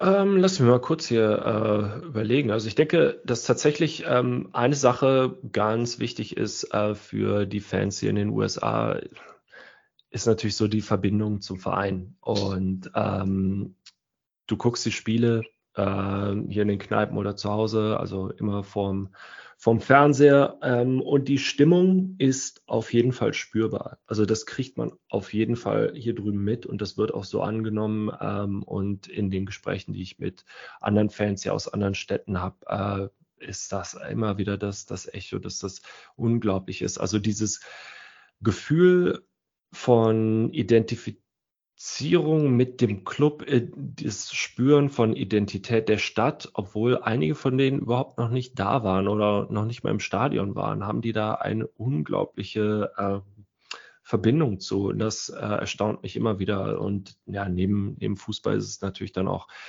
Kölsche Kultur, ne? also Kölsch, Kölsches Essen und so weiter und so fort. Also das, das wird alles schon ähm, stark gelebt. Für manche sind so familiäre Verbindungen. Gerade Cincinnati ist so eine Stadt, da gibt es äh, viele äh, deutsche Einwanderer, die äh, vor vielen Dekaden dahin gekommen sind. Und ähm, da ist das noch so ein bisschen dabei, aber viele sind halt auch Amerikaner. Also ich bin hier so als Exildeutscher tatsächlich so ein bisschen auf verlorenem Posten, aber das ist überhaupt nicht schlimm. Ähm, und ja, also es ist äh, interessant zu sehen, was sich hier so entwickelt hat, weil ganz viel davon ist halt ohne den Verein passiert, denn der Verein hat das sehr viel später mitbekommen und ähm, da hat man natürlich dann auch mit solchen Barrieren zu tun, wie ja, äh, dass die Webseite erstmal nicht auf Deutsch ist, dass der Shop nicht auf Deutsch ist, dass man nicht Mitglied werden kann, wenn man nicht weiß, wie man äh, ein deutsches Formular ausfüllen muss und so. Und ich denke, dass das gerade so kommt, dass ähm, dass so das Gespür dafür da ist äh, seitens des Vereins und dass die das wahrnehmen und dann äh, auch sehen, dass, dass sie da sehr viel mitmachen können. Und wir sind da ziemlich happy mit äh, Johnny Walsh, der den englischen äh, Twitter ähm, Account vom FC da leitet und uns unglaublich hilft. Und ähm, ja, also es macht Spaß, obwohl wir halt irgendwie kaum die, die Chance haben, ein Spiel live zu sehen. Aber ähm, es ist fantastisch FC-Kultur hier drüben zu leben, ähm, sich hier auch als Kölscher Jung dann trotzdem so ein bisschen heimisch zu fühlen. Und ähm, ja, also ich denke, wir können damit dann viel reißen hier in, in den USA, aber ich denke, wir werden auch äh, im kommenden Jahr, das kann ich schon so anteasern, äh, mal einen Trip nach Köln wagen mit einigen Fans und äh, hoffentlich treffen wir uns dann alle um die Karnevalszeit vielleicht in Köln. So viel darf ich schon mal sagen. Ähm, der Rest kommt später. Ja, aber es äh, macht Spaß, ist toll und ich kann jedem FC-Fan auch mal ähm, empfehlen, äh, sich mit der MLS auseinanderzusetzen, mit der USL. Das ist spannender Fußball und die Fußballkultur tatsächlich, die ja in den USA äh, bis ins äh, späte 19. Jahrhundert eigentlich auch zurückgeht, ähm, ist dann doch sehr reich, also reicher als ich auch selber gedacht hatte, bevor ich hier hingekommen bin und mich dann aktiv damit auseinandergesetzt habe. Also das kann ich so dazu sagen. Vielleicht passt aber zu der gerade der Frage mit Mitgliedsanträgen und so weiter noch mhm. die Frage von Moritz auf Twitter. Ja. Wird in den USA das für uns typische Vereinsleben wahrgenommen in Bezug auf Mitbestimmungsmöglichkeit innerhalb des Vereins und wie geht man dort mit der Investorenfrage um?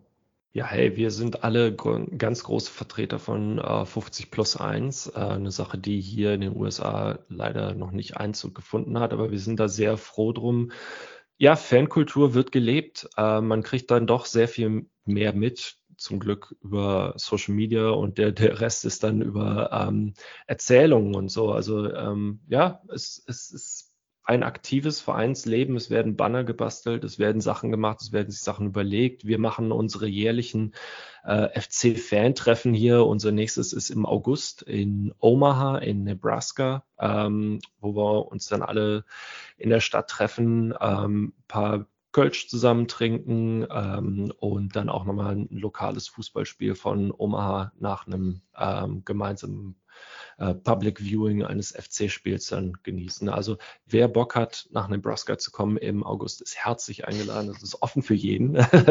Aber äh, ich kann die Frage äh, absolut bejahen. Also es, es wird äh, Vereinsleben und Kölsche Kultur äh, tatsächlich hier gelebt. Das ist möglich. Ähm, natürlich beschränkt, aber ja, es ist, äh, tut, äh, tut der Leidenschaft keinen Abbruch. Das ist schon äh, bemerkenswert. Omaha, weil es genau die Mitte ist, oder warum gerade Omaha? Äh, nee, wir haben tatsächlich lang äh, hin und her überlegt. Wir machen das immer wieder in anderen Städten. Letztes Jahr war es zum Beispiel Madison ähm, und in Omaha gibt es einige ähm, Leute, die dort wohnen. Ich glaube, wir haben da ungefähr neun oder zehn Leute, die ähm, dort FC-Fans sind. Übrigens ein äh, Ehepaar, das ihren Sohn tatsächlich Hennes getauft hat. Äh, hm. der, der Junge heißt ah. Hennes, alles richtig gemacht. Äh, ja. Und, wie, sprechen äh, denn Amis das aus dann? Hen äh, Hennys. Wenn sie es nicht wissen, wahrscheinlich Hennys oder Hens oder sowas. Ja, wahrscheinlich. Ja, ja. genau. Ja, aber guter Junge, der hat auch sein, sein äh, FC-Trikot schon und kriegt dann immer von äh, äh, Freunden aus Deutschland oder aus Köln dann immer mal wieder so ein bisschen FC-Kleidung rübergeschickt, wenn er ein bisschen wieder gewachsen ist. Also das ist schon großartig. ja, nicht schlecht. Also, ne? Ruhrpott-Tennis, nimm dir mal ein Beispiel bei der Benennung deiner Kinder. Ja, ich wollte Absolut. das ja machen, aber ich hatte ja. tatsächlich Angst. Das ist halt wahrscheinlich bei dem Ehepaar beide Ehepartner-Fans, ne? Richtig, ja, also, ja, ja. Das ist der Unterschied. Genau. Ja, Gut, denn die anderen Hörerfragen haben wir alle schon nebenbei so beantwortet, ohne sie jetzt direkt zu adressieren. Nochmal ganz herzlichen Dank an alle, die welche eingereicht haben.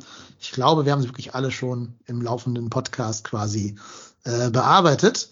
Ähm, aber es ist halt cool, dass wir einen Tweet machen und da kommen irgendwie 18, 18 Postings drunter. Ja, vielen Dank an alle, die sich da mal aktiv und rege beteiligen. Ich glaube, danken müssen wir auch einigen Leuten in Bezug auf unsere Saisonwette. Das sollten wir jetzt noch ganz kurz am Ende des Podcasts aufgreifen.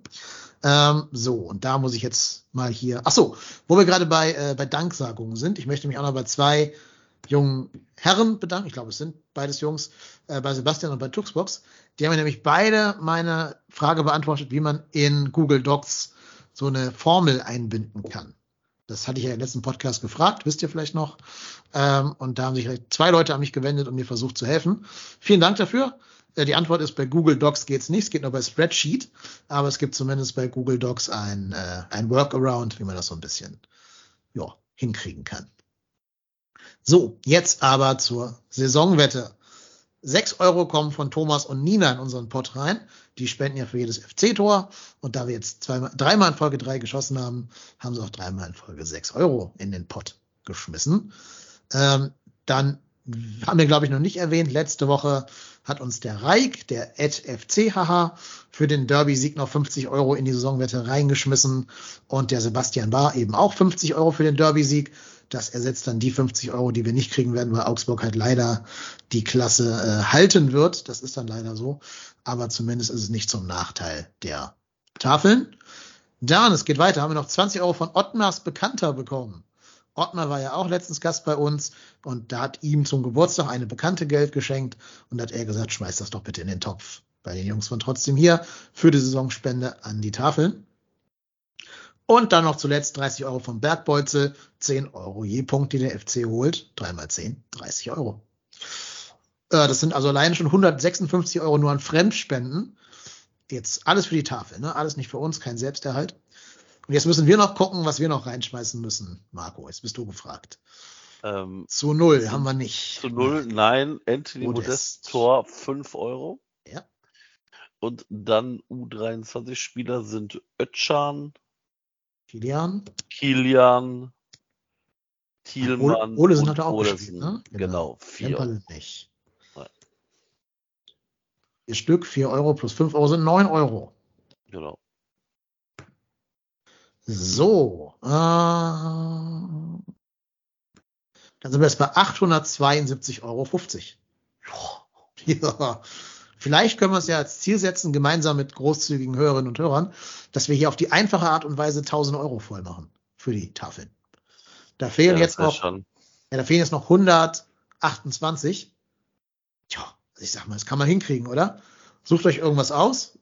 Äh, FC erreicht Europa League oder FC holt noch mindestens sechs Punkte, noch mindestens sieben Punkte oder so. Macht dann eine kleine Summe dran fest. Jede Summe hilft. Alles, wie gesagt, für die Tafeln, alles nicht für uns. Ähm, und wenn wir die 1000 Euro hinkriegen, das wäre schon ein geiles Sümmchen. Also wenn der FC, ich hau jetzt einen raus. Oh Gott. Wenn der FC tatsächlich es schaffen sollte, am Wochenende zu gewinnen. Gegen Augsburg. Gegen Augsburg und Hoffenheim verliert, spende ich 100 Euro. Aber nur wenn Hoffenheim verliert, nicht wenn sie unentschieden spielen. Mhm. Wenn wir am Ende sechs Punkte Vorsprung haben. Also wenn Hoffenheim verliert und wir gewinnen sollten. Gegen Augsburg und Hoffenheim verliert, dann Ruhrpott, Hennis 100 Euro. Ja, also. Spare ich mir meine kurzen Hosen, die ich mir noch kaufen muss für den Urlaub. Brauchst keine mehr dann. Dann brauchst du keine ja, mehr. Das, ja. das mal mit Hose. Freewheeling. Kannst ja so eine, so eine Kaffeetüte unten drum hängen und dann. Ja, Kaffeesaurus. Ja, das ist auch ein guter, guter Spitzname für deinen, naja, du weißt schon. oh Gott, ja. Ähm. ja, gut. Also, ihr habt es gehört, wenn noch irgendwer mitmachen möchte, ich finde, die 1000 Euro wären ein geiles Ziel für die Saison. Ja. Ich weiß, dass der Tom auch noch Geld draufschmeißen wollte, aber da müssen wir mal gucken, was genau er da jetzt drauflegen muss, weil wir jetzt so viele noch Spenden von anderen Leuten haben, das muss man dann irgendwie auseinanderrechnen. Also sind wir wahrscheinlich de facto schon über die 1000 drüber. Aber wäre geil, wenn wir es einfach hinkriegen würden, die 1000 Euro voll zu machen. Kommt ja alles den Tafeln in Köln zugute. Und ich glaube, die freuen sich sowieso über jeden Euro, den sie dann noch kriegen. Vielen Dank an alle Beteiligten, alle Spenderinnen und Spender. Vielen Dank an Ottmar, Ottmars Bekannte, Reik, Sebastian, Thomas, Nina und den Bergbeutel. Ja. Jo. Und dann bedanken wir uns auch nochmal bei allen, die uns Geld spenden. Da sind auch der äh, Ottmar und der Christoph vor allen Dingen zu nennen. Die schicken das dann uns und nicht äh, den Tafeln, weil wir haben ja auch ein bisschen Kosten für den laufenden Podcast hier und die werden dann damit ganz gut kompensiert. Und so können wir auch nächstes Jahr wieder, ich sag mal, kostendeckend hier arbeiten, ohne draufzahlen zu müssen. Wenn ihr euch da informieren wollt zum Thema trotzdem hier ein bisschen unterstützen, dann macht das bitte unter www.trotzdemhier.de slash spenden. Jo, und dann haben wir es heute wieder geschafft. Es ist jetzt genau 22.22 Uhr. 22. Das ist für Köln-Fans, glaube ich, eine gute Uhrzeit, um aufzuhören. Ich bedanke mich bei unserem Gast. Vielen Dank an, an, nach Chicago an den Robert. Danke euch. Hat Spaß gemacht. Genau. Und wer mehr von Robert hören, hören möchte, macht das bitte beim Podcast FC überall. FC EFF ZEH geschrieben. Oder äh, folgt dir auf Twitter mit deinem äh, Account at FC Köln USA. Genau. Ja, und dann bedanke ich mich auch bei dem Mann, der keine Hosen mehr braucht in der Zukunft. Mhm. Beim Rupert Hennes, bei Marco. Ja, immer gerne. Genau. Mein Name ist Dennis, auf Twitter der KYLennep. Folgt uns allen dreien gerne. Dann kann man da auch ins Gespräch kommen miteinander auf Twitter. Wir hören uns nächste Woche wieder nach einem berauschenden Sieg gegen Augsburg und der Festigung von Platz sieben. Entschuldigung, Platz sieben. Ja, bis nächste Woche. Trinkt noch mal einen Kaffee. Schön zum Einschlafen. Und macht Idiot. Tschö. Ciao. Tschüss.